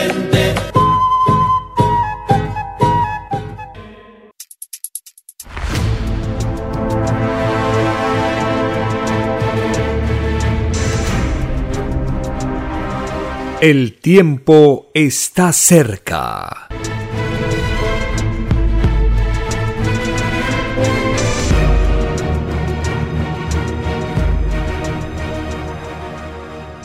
Muy bien, en este segmento abrimos nuevamente las líneas telefónicas para escuchar sus opiniones. 472-3110, 472-3184, estos teléfonos son para Lima. Y para el interior, marcando el 01 472-3383. Aló, su nombre, de dónde se Aló. comunica. Aló, buenos días, hermano. Ah, adelante, Estoy hermana. llamando de Lima Norte. Le escuchamos. Me llamo Irma. Eh, hermano, eh, eh, están, están dando mucho al maestro. Eh, el maestro es lo más grande que puede tener una sociedad. El si el maestro tuviese en su mano todas las herramientas necesarias para poder desenvolverse profesionalmente, formaría el hombre ideal, el hombre correcto, el hombre perfecto, el hombre sin vicios, sin ningún tipo de corrupción. Un hombre muy elevado, muy grande, hermano, y no tendríamos necesidad de los aparatos represivos, del militarismo, ni de las cárceles. Si el maestro pudiese trabajar en todo, eh, con toda la capacidad económica, toda- eh, todo el apoyo gubernamental, como Dios manda, hermano, y eso no está sucediendo en países como el Perú. Por otro lado, hermano, eh, si vemos eh, COFIDE, COFIDE, eh, la Corporación Financiera de Desarrollo, viene eh, recibiendo préstamos de los países que nos explotan, que explotan a los países que llaman tercermundistas. Y a través de los gobiernos COFIDE avasalla las economías de cada país. Entonces, esa es la herramienta, eh, eh, digamos, eh, quién está, quién está coadyuvando mucho en sentar a esta señora eh, corrupta en el, como dice el hermanito, en el trono del Perú. ¿Por qué? Porque ella les va, les va a garantizar todo tipo de corrupción, apoyada en una constitución totalmente horripilante, totalmente injusta, incorrecta, eh, corrompida, envenenada, eh, llena de pus, que solamente favorece a la clase explotadora y, y a los vicios que en ella, que en ella se generan. Por eso la señora K está ofreciendo bajar el impuesto, el impuesto selectivo a, a- a las, a las ventas de productos suntuosos. Por ejemplo, ¿para qué? Para enviciar al pueblo, para llenarnos de drogas, para poder comercializar con mayor facilidad su, narcotráfico. Por ejemplo, bajarle el precio especial, la, la renta eh, mayor que paga el alcohol, por ejemplo, los alcoholes, todos los licores finos, le- el, la- el tabaco, el- los aceites eh, combustibles para carros finos, todo lo que signifique eh, signifique corrupción, todo lo que, lo que paga la gente, la gente viciosa y todas las drogas. Esos son el impuesto especial a las rentas. Ella los quiere bajar. El impuesto selectivo, el impuesto selectivo subrayado a las ventas. Ella ha prometido que lo va a bajar, o sea, les va a facilitar el camino a todos los que se benefician vendiendo corrupción, alcoholismo, drogadicción, vicio para nuestros jóvenes, para terminarlos de inutilizar, de de enviciar, para poderlos gobernar, para podernos poner soga, freno, espuelas y todo encima de nosotros. Hermano, eso tenemos que cuidar muchísimo, las intenciones de esa señora. Y, y por otro lado, hermano, nosotros debemos orar muchísimo, orar muchísimo para que Dios, para que el Padre no nos suelte de sus manos a las manos de esta mujer a- y, y- nos ilumine a, hacer nuestra propia constitución, cambiar la constitución corrupta y hacer una nueva constitución política del Perú, aparte de esa constitución nueva que vamos a hacer los del pueblo, una constitución que va a tener soberanía, que va a tener legitimidad, que va a tener legalidad, porque lo va a hacer el pueblo, no lo va a hacer un grupúsculo de sinvergüenzas de la CONFIEP y anexos, lo va a hacer el pueblo, el 98% de los ciudadanos del Perú, no el 2% como es la constitución corrupta de Fujimori. Muchas gracias, hermano. Muchas gracias por su comunicación. Aló, su nombre, ¿de dónde se comunica? Buenos días, señor periodista. Alberto del RIMAC. Adelante, hermano, le escuchamos. Gracias. Bueno, este, como dijo la doctora, ¿no? Eh, eh, le dio a entender, pues, al periodista este mercenario de que el problema no es de personas, ¿no? El problema es este, de modelo económico. El problema es de sistema, pues un sistema de izquierda, ¿no? Además, la derecha ya pues ha gobernado como 500 años, como 200 años. Y acá nomás cerquita, después de Velasco, ¿no? Ha tenido la, el poder del Estado y no ha hecho nada por la gente pobre. Ya pues que no dejen ni siquiera pues unos 200 añitos a, a que gobiernen los pobres. Gracias. Gracias, hermano, por su participación. La derecha se ha aferrado al poder, no lo quiere soltar. Cree que es dueña del Estado, de la riqueza. Totalmente equivocados. Tenemos un siguiente contacto. Aló, Aló, hermano. su nombre, ¿de dónde se comunica? Vía María Juan José. Adelante, hermano. Hermano, eh, es algo increíble. Los grupos de poder declaran la guerra a Castillo por el hecho que cuentan con la prensa basura, prensa que realmente que está por de los grandes. También, lo que no decirle, encuestadoras falsas y también están metidos ex militares o reciclados, técnicos y cuanto, mercenarios, para impedir cambio de constitución, para que vuelva al pueblo soberanía y propiedad de su riqueza. Hermano, únicamente digo lo siguiente, hay que tener en cuenta que este partido nace del pueblo. Justamente el hermano Castillo yo no soy simplemente un representante del pueblo, el pueblo el que va a decidir, cambia constitución. En, los, en este momento, eh, estos ricachones que son, habrá miles, ¿no? Este ricacho que nosotros somos millones, digamos, ¿no? La población que estamos sufriendo las consecuencias. Y usted sabe perfectamente, el pueblo unido jamás será vencido. En tal sentido, hermano, esto no puede continuar de esta manera. Tenemos que seguir adelante, porque todos eso, aquellos que están eh, enquistados, digamos, en diferentes institu- instituciones públicas, ganan 50, 40 mil, 60 mil, eso están que tiemblan, lógicamente, que lo que van a perder la teta del Estado. Ojalá, digamos, que eh, este poderoso es capaz eh, de hacerlo, digamos, con la fuerza represiva, ya saben ustedes perfectamente, pero el pueblo está preparado ya en el interior del país. En tal sentido, hermano, ahora o nunca cambio de constitución. Es de todo, hermano, que le puedo manifestar. Gracias. Muchas gracias, hermano. Ese es el sentimiento a nivel nacional, cambio de constitución. Tenemos un siguiente contacto. Aló, Buenos días, llamo de Huancayo. adelante, hermano, le escuchamos.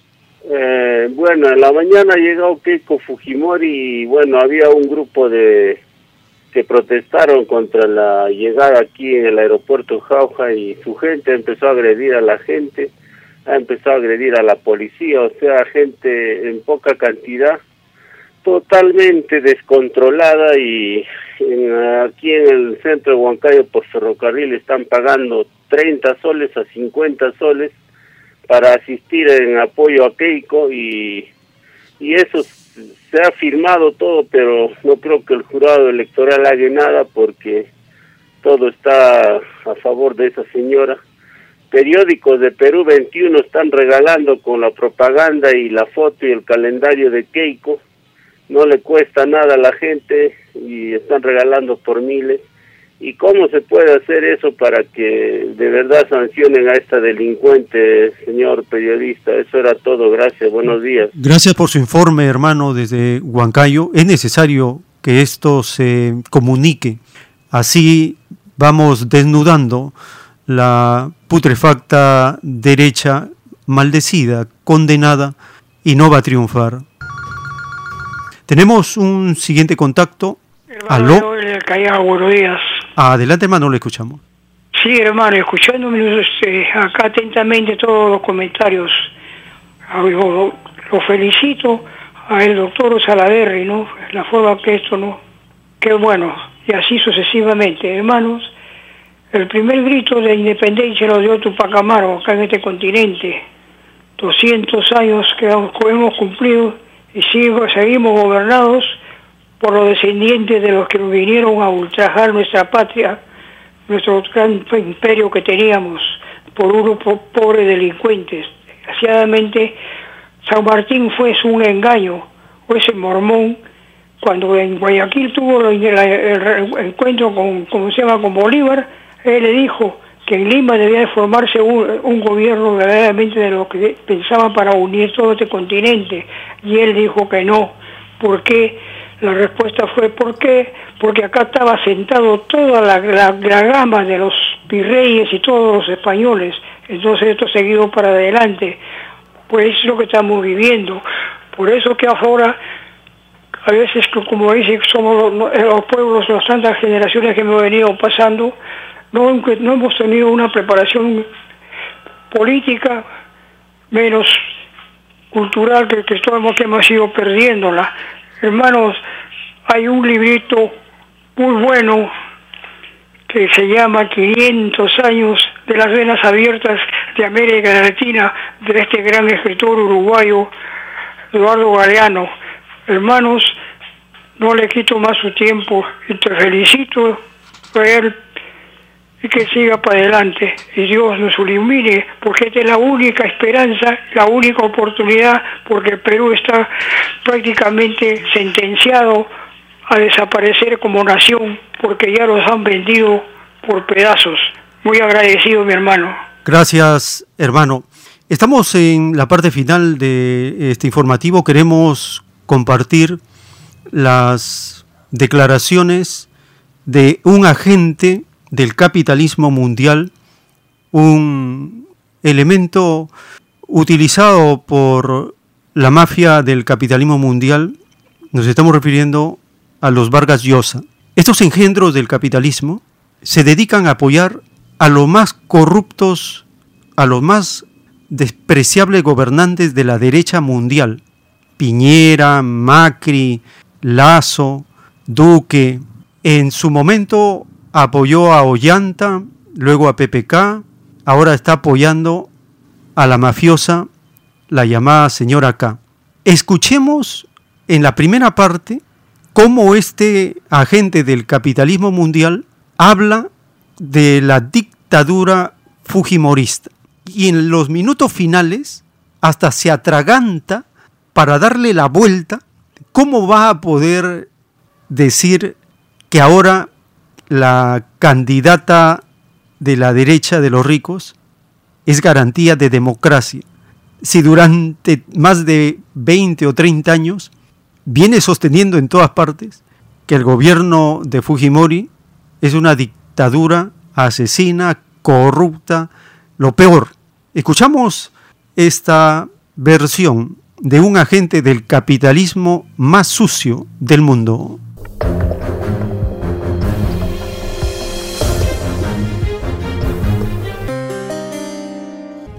Si los peruanos eligieran en esta segunda vuelta electoral a la señora Keiko Fujimori, estarían legalizando una de las dictaduras más crueles y corruptas que ha padecido nuestra historia. Y además, como la señora Keiko Fujimori ha declarado que el gobierno de su padre fue el mejor gobierno de la historia del Perú, estarían también abriendo las puertas a una nueva dictadura. Para evitar ese oprobio a nuestro país, muchos peruanos independientes hemos decidido apoyar la candidatura de Ollanta Humala. Yo por Fujimori no voy a votar nunca. Creo que sería deshonroso que los peruanos reivindicaran una de las dictaduras más atroces que hemos tenido. Vamos a ver, ya lo el tiempo el tiempo lo dirá y ya cuando llegue el caso pues lo explicaré con las razones, digamos, eh, por las que tomaría esa decisión. Que Keiko sea presidente. Naturalmente que no, porque Keiko es la hija de un asesino y de un ladrón que está preso, juzgado por tribunales civiles, con observadores internacionales, condenado a 25 años de cárcel por asesino y por ladrón. Yo no quiero que la hija, que lo primero que va a hacer si sube al poder es sacar a Fujimori, que es quien dirige su campaña, que es quien sería en cierta forma electo, gane las elecciones. Entonces, desde luego que voy a, voy a oponerme y defender la mejor opción entre las que se presenten. Una de las consecuencias tristes de esa elección, si es que se diera el caso, sería que se abrirían las cárceles. Los ladrones, los asesinos saldrían de los calabozos al poder. Algo que sería muy, muy triste. Yo espero que no ocurra, espero que haya una mayoría de peruanos sensatos, responsables, que elijan a Pedro Pablo Kuczynski, que estoy seguro será muy buen presidente del Perú, ¿no? Justamente acerca de eso, los el, candidatos recibimos muchos golpes bajos siempre. el domingo son las elecciones en Perú. Sí. Yo quisiera pedirle si es que usted podía darle un mensaje a los peruanos. Usted ha hablado de dictadura y es No, muy un probable mensaje tal es vez... demasiado pretencioso, pero espero que Keiko Fujimori no gane. Creo que si la señora Fujimori ganara las elecciones, pues sería una reivindicación de una de las peores dictaduras que ha tenido el, el Perú, una de las más sanguinarias, una de las más corruptas. Y entonces votar por la hija del dictador, que lo primero que va a hacer es abrir las cárceles y sacar a todos los fujimoristas, empezando por su padre, para que pasen a gobernar, pues sería una gran desgracia para el Perú. No creo que vaya a ocurrir. Mi voto iría por Pedro Pablo Kuczynski y espero que Pedro Pablo Kuczynski pase a la segunda vuelta, porque estoy seguro que si compiten entre Pedro Pablo y Keiko Fujimori, Pedro Pablo va a ganar por fortuna para el Perú. La única alternativa era Keiko Fujimori. ¿no? Eh, Realmente en la segunda vuelta eh, los que están eh, allí son pues él, eh, Castillo y Keiko Fujimori. Eh, con mucha sorpresa de mi parte, pues eh, me incliné hacia Keiko Fujimori, que me parece que es la que representa la posibilidad de continuar con la- el sistema democrático que tenemos instalado en el, en el, en el Perú. El tiempo está cerca. Cristo dijo, solo Satanás se divide a sí mismo. Hemos escuchado a un engendro dividirse a sí mismo en su pensar, en su visión, en sus consejos, en su vida. Estos engendros del capitalismo son así. Se dividen a sí mismos, se contradicen a sí mismos. Nada valen para ellos las virtudes, los ideales, los derechos del pueblo. No, no, no. Para ello vale el oro, los dólares, la pompa, la alta sociedad, la alta suciedad.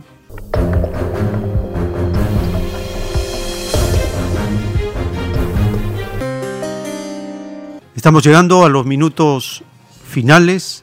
Sabemos que estamos en un proceso electoral donde el pueblo se ha movilizado para expresar su deseo de cambiar las cosas. Y la derecha, el espíritu inmundo con todos los espíritus inmundos, se han atrincherado y utilizan todo su poder para impedir la voluntad de un pueblo. Las sagradas escrituras dicen que ya no es su tiempo, ya se les acabó su tiempo. Ahora es el tiempo de los pueblos, es el tiempo de los humildes.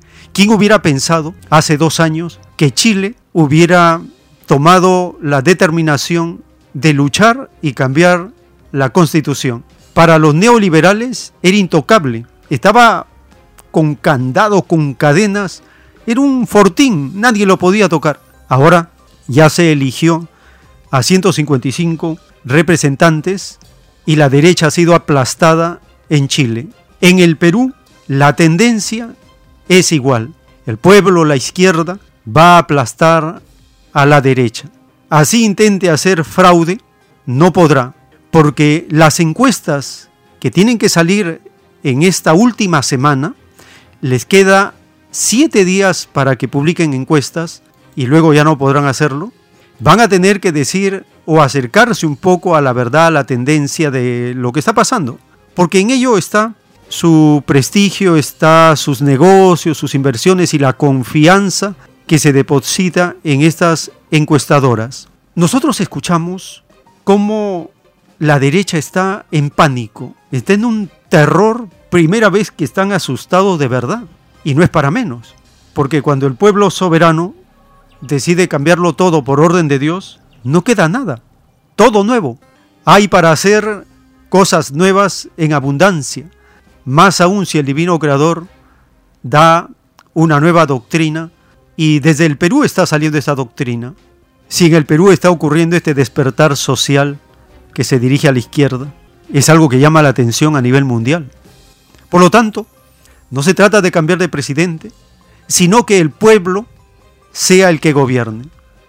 Y para eso se necesita filosofía, conocimiento, sabiduría de las escrituras, mandamientos de Dios. Primer mandamiento, amarás a Dios por sobre todas las cosas y a tu prójimo como a ti mismo. Segundo mandamiento, no adorarás imágenes ni semejanza alguna. Tercer mandamiento, no tomarás el nombre de Dios en vano, porque el Señor no dará por inocente al que tomare su nombre en vano. Cuarto mandamiento. Acuérdate del día de reposo y oración. Seis días trabajarás y el séptimo descansarás, porque el Señor hizo en seis días el cielo, la tierra, el mar y todas las cosas que en ellos hay, y el séptimo reposó. Por tanto, bendijo el día de reposo y lo santificó. Quinto mandamiento, honra a tu padre y a tu madre para que tus días se alarguen en la tierra que el Señor tu Dios te da. Sexto mandamiento, no matarás. Séptimo mandamiento, no cometerás adulterio, no fornicarás. Octavo mandamiento, no robarás. Noveno mandamiento, no levantarás falso testimonio contra tu prójimo, no mentirás. Y el décimo, no codiciarás los bienes ajenos. Nuestro pueblo necesita saberse de memoria los diez mandamientos. Ese es el escudo más poderoso para defendernos de la derecha, del capitalismo, de los explotadores, de los abusadores, de los corruptos. Los diez mandamientos es el poder más grande que Dios ha puesto en la mente, en el corazón, en la conciencia, en las manos, en el trabajo del pueblo. Porque pueblo significa en ciencia celeste justicia. Muy bien, hemos llegado al término de esta jornada. Si el Divino Padre Eterno lo permite, compartiremos nuevas ediciones de esta programación del tiempo. Está cerca.